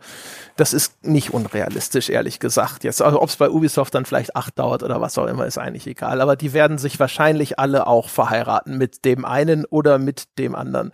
Und aber das, was das Endergebnis angeht, ne, also da klatsche ich nicht in die Hände. Diese ganzen großen Game of Thrones Moves da, ne, dieser Firmen zu beobachten, ist spannend. Aber das Endergebnis, glaube ich, ist wahrscheinlich begrüßenswert. Alleine, wenn ich mir anschaue, was zum Beispiel in den Streaming-Diensten ne, jetzt da alles, weil da, du siehst, dann geht's, wenn's, und das war ja auch zumindest Teil meiner Prognose, dass es in diese Richtung der Abo-Dienste gehen wird. Ne? Mhm. Und dann siehst du, da geht's jetzt darum, Content rauszupumpen und ab und zu als Loss-Leader diese Megaprojekte, wie mhm. jetzt bei Amazon hier Rings of Power mit ihren angeblich eine Milliarde, bla bla bla. Da wird mir übrigens auch mal interessieren, wie viel davon äh, ist da, da 500 Millionen Marketing eingerechnet oder was auch immer. also, aber wurscht, also auf jeden Fall, das ist, da dem blicke ich eigentlich eher so ein bisschen mit Unbehagen entgegen. Hm. Ja, man sieht ja auch, wie jetzt Netflix äh, die Preise erhöht hat und laut überlegt, ob man jetzt nicht irgendwie Werbung einblenden will und Leute abstraft, die ihre Accounts teilen und so weiter. Das wird schon noch, das wird schlechter. Die, die Honeymoon-Phase mit dem Game Pass und Co. wird irgendwann auch vorbei sein, aber es ist, ist eine spannende Zeit. Und eine spannende Sache, haben wir noch Zeit dafür, ist äh, die, die, die, die andere unbequeme Realität, die, die bei Sony ein bisschen äh, die, die diesen Eindruck von Value und so weiter trübt, äh, ist die Tatsache, dass Sony den Preis der PS5 erhöht hat. Das ist absolut unerhört eigentlich, dass eine Konsole nach Release plötzlich teurer gemacht wird. total krass. Um 50 Euro bei uns in Deutschland, die Disk-Version von 499 Euro auf 400, äh, 549, die ähm, Digitalversion von 399 Euro auf 449, äh, eine Erhöhung von 10 Prozent. In den allermeisten Ländern weltweit gab es ähnliche Erhöhungen in Japan, in, in Asien, in Australien, in Kanada, meistens so 6 bis 10 Prozent. Also in, in der Regel sind, ist es eine Preiserhöhung von 10 Prozent. Nur nicht in den USA. In den USA bleibt der Preis bei 400 respektive 500 Dollar.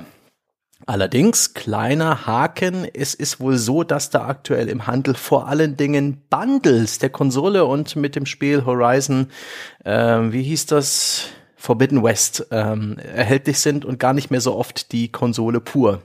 Naja, clever gemacht. Jochen, jetzt komm, du hattest vorhin einen guten Spruch dazu. Ja, den habe ich ja schon gerissen. Ja?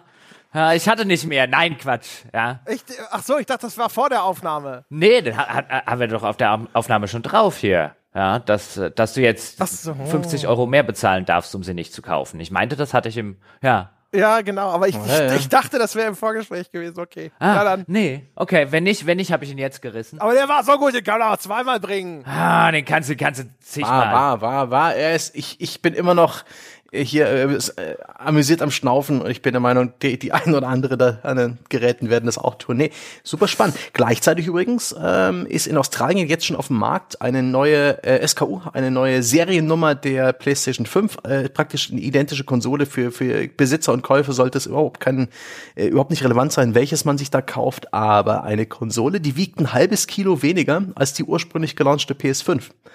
Ähm, deutlich reduzierter Kühlkörper, ein bisschen äh, verändertes Design der, der Plastikform, ein etwas kürzeres Mainboard, eine. Jetzt bleiben wir doch erstmal beim Preis. Eine Geldsparkonsole. Jetzt bleiben wir doch erstmal beim Preis. Ja, aber eine, eine, eine Konsole, die in der Herstellung billiger ist. Da sparen sie sich 500 Gramm Kupfer. Das ist interessant und trotzdem erhöhen sie den Preis. Ja, und vielleicht auch äh, günstigere, günstigere Seefracht oder so, ne? Das wird doch wahrscheinlich nach Gewicht dann abgerechnet. Möglich. Ist nach Volumen? Ich weiß gar nicht. Möglich. Ich bestelle leider so wenig über Seefracht. Es kann tatsächlich sein, bei Seefracht ist ja auch Dichte und sowas äh, der, der Ladung, äh, bei, bei Luftfracht genauso, aber Seefracht natürlich. Die haben auch eine Maximalladung und diese Markierungen da an den Schiffen möglich, dass das auch für die, für die, für die Logistik, die sehr viel teurer geworden ist in den letzten Jahren, äh, ja. wichtig ist. Also sie haben die Konsole ein bisschen ne, hier und da weggeknipst, so dass es immer noch die PS5 ist, so dass man sie genauso in den Laden stellen kann. Ich sehe da überhaupt kein Problem drin, das macht jeder Konsolenhersteller immer. Gleichzeitig ist der Preis erhöht. Holy shit. Naja, also äh, ist ja eigentlich etwas, was relativ Normales und Banales an der Stelle. Also wir, wir haben ja schon häufig gesagt, und so ist es ja auch äh, vielfach, dass Konsolen, also die reine Hardware für Hersteller bestenfalls ein Nullsummenspiel sind, wenn sie nicht noch drauflegen. Mhm. So, und jetzt hast du halt einfach das alles teurer geworden ist. Ich meine, wir sehen es ja jeder ja. von uns jeden Tag an welchen Preisen auch immer, egal ob es ums Essen kaufen geht, wenn du irgendwas im Haus renovieren willst, wenn du äh, wenn du elektrische Teile und so weiter oder Ersatzteile brauchst und dann da stehst und du erstmal gar nicht bekommst und und und und und und das wird halt auch bei Sony oder den Konsolenherstellern keinen nicht nicht halt machen. Ähm, Im Gegenteil, also ich kann mir vorstellen, dass sowohl was die Chips angeht und so weiter, dort halt einfach deutliche mhm. Preissteigerungen stattgefunden haben, die die Sony hinter den Kulissen halt bezahlen muss. Dann ist die Konsole sowieso vielleicht ein Nullsummenspiel gewesen oder ein kleines Draufleggeschäft und jetzt ist man halt an dem Punkt angelangt, wo man gesagt hat, jetzt legen wir sonst zu viel drauf und wir sind sowieso in einem Marktumfeld, wo uns die Leute garantiert, wenn sie überhaupt eine kriegen können, diese 50 Euro für die Konsole auch mehr zahlen würden. Ich meine, der Aufschrei hielt sich in extrem überschaubaren Grenzen, weil die meisten Leute dann da sitzen, die noch keine PS5 haben, weil wer schon eine hat, die tangiert das ja erstmal nicht und wer noch keine hat, der sagt sich, wichtiger als 50 Euro mehr zu bezahlen ist, dass ich endlich eine bekomme. Insofern haben sie auf sozusagen auf der Negativseite, glaube ich, relativ wenig bis gar keinen negativen Einfluss oder Impact, den diese Entscheidung aufmacht, mhm. sondern sie sagen halt nur bei den Konsolen, die wir anbieten können, auf diesen Märkten verdienen wir in Zukunft halt einfach 50 Tacken mehr und das gleicht unsere höheren Kosten auf, aus. Insofern finde ich den, finde ich den ganzen Move einfach sehr, sehr logisch und sehr durchaus auch nachvollziehbar auf dieser Ebene, wie Sony eben denkt.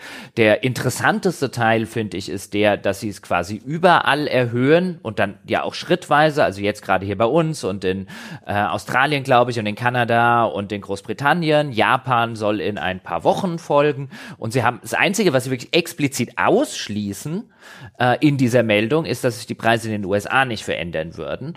Und äh, das finde ich interessant, weil da wäre jetzt zumindest meine Arbeitshypothese, mit der ich an den Start gehen würde, ähm, so ein bisschen auch das, was ich in, in den letzten Monaten immer auch mal wieder gerne gesagt hat, wenn wir über die Vereinigten Staaten reden. Dort hast du nicht nur, das wird ja gerne übersehen, in der politischen Diskussion, gerne mal in der Öffentlichkeit tun wir ja so in Deutschland, als drehe sich die ganze Welt um Deutschland, also dass nicht nur in Deutschland diese gewaltige Inflationsproblematik besteht, nicht nur in Deutschland die gewaltig gestiegenen Lebenshaltungskosten und so weiter ähm, passieren, sondern das ist auch in den USA so. Und die USA, das ist so meine Arbeitshypothese, sind in der Hinsicht halt viel in Anführungszeichen weiter als Deutschland. Dort hat sich eine Mittelschicht schon wesentlich länger aufgelöst. In Deutschland ist sie in vielen Fällen im auflösend beschäftigt. Ja, aber hier hast du noch ein, viel besseres mittelständisches Fundament, was in den USA schon lange erodiert ist. Und dort bist du mittlerweile in einem wirtschaftlichen Verhältnis, wo, glaube ich, Sony gesagt hat, hier können wir die Preise nicht erhöhen. Dann kaufen es die Menschen nicht mehr, von denen wir wollen, mhm. dass sie es kaufen. Diese 50 Euro extra machen in den USA was aus, wenn man sich dort eben Lohnentwicklung, Lebenshaltungskosten, Mieten, äh, Lebensmittel, wenn man sich all das anschaut, hast du in den USA nicht nur eine verdammt erodierende Mittelschicht, sondern du hast handfest Menschen und da, da schlittern wir ja auch drauf zu mit äh, erhöhten Gaspreisen, Lebensmittelkosten, all das, was im Herbst immer äh, auf uns zukommen wird, insbesondere für die armen Leute unter uns, die mit Gas heizen. Ähm, aber da ist, sind die USA schon weiter und ich könnte mir vorstellen, dass Sony einfach gesagt hat, hier können wir die Preise nicht erhöhen auch Währungsunterschiede würde ich nennen. Ich habe es mal durchgerechnet zum Start der PS5 bei uns in Deutschland, als wir 499 Euro gezahlt haben. Klar, in den USA sind jetzt keine Steuern mit drin, aber sind 499 Euro umgerechnet 600 Dollar gewesen. Aktuell sind 499 Euro etwa 500 Dollar. Und da ist, finde ich, auch ein Grund dafür, dass es, äh, dass der stärkere Dollar im Vergleich zum Euro hier dafür sorgt, dass die äh, Konsole in den USA halt nicht teurer gemacht wurde. Zumal sie halt schon den Umweg gehen, das auch über Bande spielen und vor allen Dingen jetzt Spiele und Konsolenbundles in den Handel stellen. Was ich mir auch vorstellen könnte, ist, dass, also die USA sind ja der Kernmarkt von Microsoft. Mhm und dass sie mhm. in den USA nicht in die Position kommen wollen, dass die PlayStation 5 deutlich teurer ist als die Xbox Series X. Mhm. Und dass das in Märkten wie Deutschland oder in Europa, wo Sony meistens sowieso die Nase vorne hatte, egal ist. Also wenn sie dann, wenn da ist, ne, dass sie da sagen, ja, da werden jetzt nicht so viele deswegen zur Xbox greifen, das haben wir im Sack. Und in den USA wollen sie jetzt nicht irgendwie, dass dann mhm. hinterher sie da ein bisschen zurückfallen oder ähnliches. Das ist ein guter Punkt, aber der spielt, glaube ich, auch in das Wirtschaftliche mit rein. Wenn es dir halt wirtschaftlich nicht gut geht und du die Wahl zwischen zwei konkurrierenden Konsolen hast und die eine kostet 50 Tacken weniger, ähm, dann ist natürlich das, der Impetus, zu der günstigeren zu greifen. Insbesondere wenn du jetzt, weißt du, wenn du eh vor der Wahl stehst und nicht für dich schon entschieden hast, ich bin Micro Team Microsoft oder ich bin Team Sony ähm, und, und du dann halt jeden Euro oder jeden Dollar zweimal umdrehen musst, dann machen die 50 Tacken natürlich den Braten schon relativ fett. Insbesondere, wenn du dir überlegst, wir reden über ein Land, in dem der Mindestlohn, für, die sehr, für den sehr viele Menschen arbeiten, bei 7,25 Dollar die Stunde liegt. Immer noch? Ja, der ist seit Ewigkeiten nicht mehr angepasst worden. Der ist immer noch so niedrig. Ja, und viele Menschen, äh, Gastrogewerbe, äh, aber nicht nur, also will gar nicht wissen, wie viele Millionen, also ich hatte das irgendwann mal nachgeschlagen, aber wieder vergessen, wie viele Millionen Amerikaner für den Mindestlohn arbeiten. Und wir reden von 7,25. Wir reden davon, dass in den meisten Ballungsräumen die Mieten in den Vereinigten Staaten das Niveau angenommen haben, was sie in deutschen Großstädten in der Zwischenzeit haben.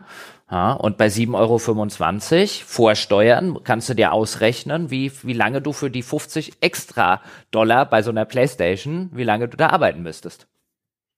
Und dann rechne hm. dir mhm. aus, wie viele nee. Stunden du hier arbeiten musst. Und ja. hier ist schon der Mindestlohn nee. zu niedrig, aber das ist eine andere Geschichte für einen anderen Tag. Ja. Hei, hei, hei, hei, hei. Nee, das ist ja auch, du siehst ja auch, also der, der andere Kandidat, ja, dem man normalerweise ja jedes Preisverbrechen zutrauen würde, nämlich Nintendo, hat's nicht gemacht. Hm. Aber das liegt wahrscheinlich daran, dass die Marge, die Nintendo mit seiner Switch einfährt, einfach weil die Hardware in der Produktion garantiert sehr viel günstiger ist, vermutlich äh, eh so gut ist, dass Nintendo sich denkt, ja, passt schon. Das ist eh der, der, der Nintendo-Stil die letzten Jahre gewesen. Alle, die Sony und Microsoft versuchen so im High-End schon irgendwie irgendwas in die Stadt zu bringen, was Leistung hat, was moderne Auflösung und so wieder äh, unterstützt. Und Microsoft äh, Nintendo denkt sich, na ja, nee, da, da, da reicht was aus dem mittelpreisigen Regal. Das muss jetzt nicht unbedingt kompliziert werden. Ne? Bei der Wii damals kleben wir, nehmen wir einfach einen Gamecube und übertakten ihn leicht. Fantastisch. Und ich bin mir auch sicher, die Marge von der Switch, die ist phänomenal. Und das, diese Konsole ist auch preisstabil. Das ist der Hammer. Und das sind wirklich, das ist, äh, das ist nie, kein Hexenwerk, was sie da verbaut haben. Das, äh, die werden sicherlich auch ein paar Probleme gehabt haben. Da gab es auch teilweise auch Lieferprobleme mit Switch, teilweise sogar mit Switch-Spielen und so weiter. Das ist auch nicht irgendwie ruhige See und leichter Wind und blauer Himmel für Nintendo, aber lange nicht so kritisch, dass sie zu sowas gezwungen sind. Es ist halt wirklich krass, dass Sony äh, den, den äh, den Anlass sah, es wirklich zu tun diese schlechte Presse auf sich zu nehmen, dieses Tabu ein Stück, ne, übertrieben jetzt ein bisschen äh, zu brechen und eine Konsole nach dem Launch äh, von dem Preis zu erhöhen. Aber es sind alle Argumente, die genannt wurden.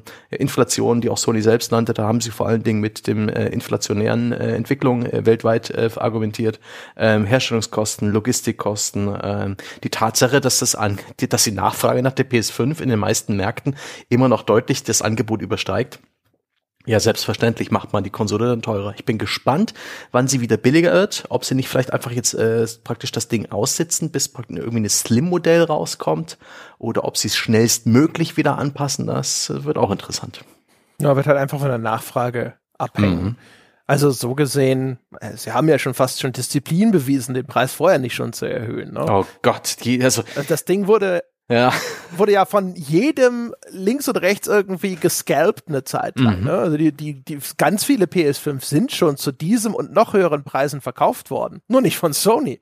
Die äh, C-Liga des von Sony Interactive Entertainment, die muss so schlecht geschlafen haben die letzten anderthalb Jahre. Oh, oh, oh, verpasster Umsatz. Hätten wir nur, hätten wir nur den PS3-Preis gewählt. Oh Gott. Damals haben sie sich noch getraut. Ja? Ja. Ach, das tut mir so leid. Ich naja. muss noch eins.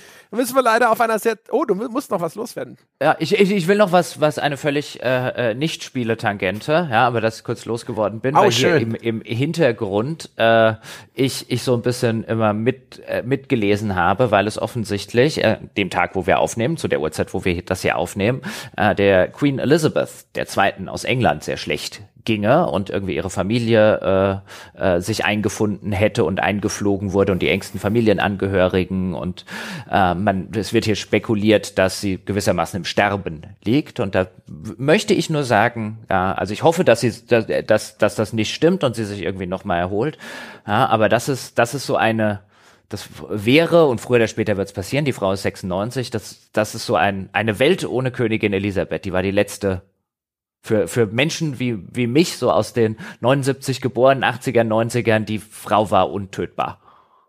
Also eine ständige Konstante. Hm. Ja. Deswegen wollte ich noch. Das Altern äh, ist, ist, ist ein krasser, ein krasses Phänomen. Wenn langsam die Helden der Kindheit. Ja, deswegen nochmal Hut ab. Vor der Frau habe ich in vielerlei Hinsicht, nicht in jeder, ja, die ganze Prinzessin Diana-Geschichte, aber in vielerlei Hinsicht sehr, sehr großen Respekt.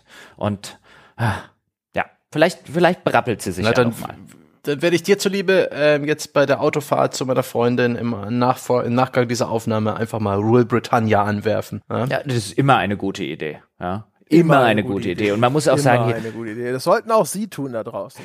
Ja, die arme, die arme äh, äh, Elizabeth II., ja, dann, wenn sie jetzt wirklich so schlecht geht, dass jetzt die engsten Familienangehörigen da schon äh, sich einfinden und anscheinend auch der eine schon aus den USA noch eingeflogen ist, also dann klingt das schon ernsthaft. Und stell dir mal vor, wirst 96 Jahre alt, überlebst den Zweiten Weltkrieg, überlebst Maggie Thatcher, überlebst den Falklandkrieg und, und, und, nur damit die letzten beiden Menschen außerhalb deiner Familie, die du in deinem Leben gesehen hast, Boris Johnson und Liz Truss sind. Und die PS5 ist teurer geworden. Tja. Die arme Frau. Meine Güte. Schön, dass wir auf einem Downer Ähm. enden können. Danke, danke an alle. Ja, gerne. Danke an, an Königin Elisabeth. Ja. Du kannst ja unseren Hörern äh, ein paar Bewältigungstipps geben. Ja, man kann zum Beispiel The, Hören Sie Rule Britannia, das ist der kann- Bewältigungstipp. Damit äh, The Crown gucken. Ich finde The Crown gerade die ersten zwei Staffeln absolut herausragend. Wie sie insbesondere die, äh, äh, die, die frühen Jahre von Elizabeth II. nachzeichnet. Große Empfehlung. ist mal versucht, bin nicht reingekommen. Aber das könnte Ihnen da draußen ja vielleicht gelingen, aber bevor Sie irgendwo auf Netflix gehen oder sonst irgendwas, haben Sie ja noch was zu tun, nicht wahr? Denn erstens, ja, bevor Sie in irgendeinen Streaming-Giganten Ihr Geld investieren, tun Sie das lieber in eines der wenigen verbliebenen Independent-Projekte auf diesem Planeten, die noch nicht irgendeinem Megakonzern gehören, nämlich uns. Gehen Sie auf gamespodcast.de slash abo oder auf patreon.com slash auf ein Bier oder Sie machen das auch direkt auf Ihrem Apple-Endgerät. Egal, auf jeden Fall abonnieren Sie uns, unterstützen Sie uns, helfen auch Sie uns durch die Zeit von erhöhter Inflation und den schwierigen Lieferketten aus äh, Fernost, die auch uns garantiert irgendwie betreffen, ohne dass ich jetzt genau darstellen könnte, wie das genau der Fall ist. Ansonsten, Sie können mit uns über diese Folge und alles weitere diskutieren unter forum.gamespodcast.de und wenn Sie uns einfach mal was Gutes tun wollen, so der nette Schulterklopfer, dann gehen Sie vorbei, vergeben Sie eine 5-Sterne-Wertung auf iTunes, folgen Sie uns auf Spotify oder empfehlen Sie uns einfach weiter. Davon leben wir, denn hier fließt jede Mark in die Schokolade und ins Podcasten, aber nicht in die Werbung.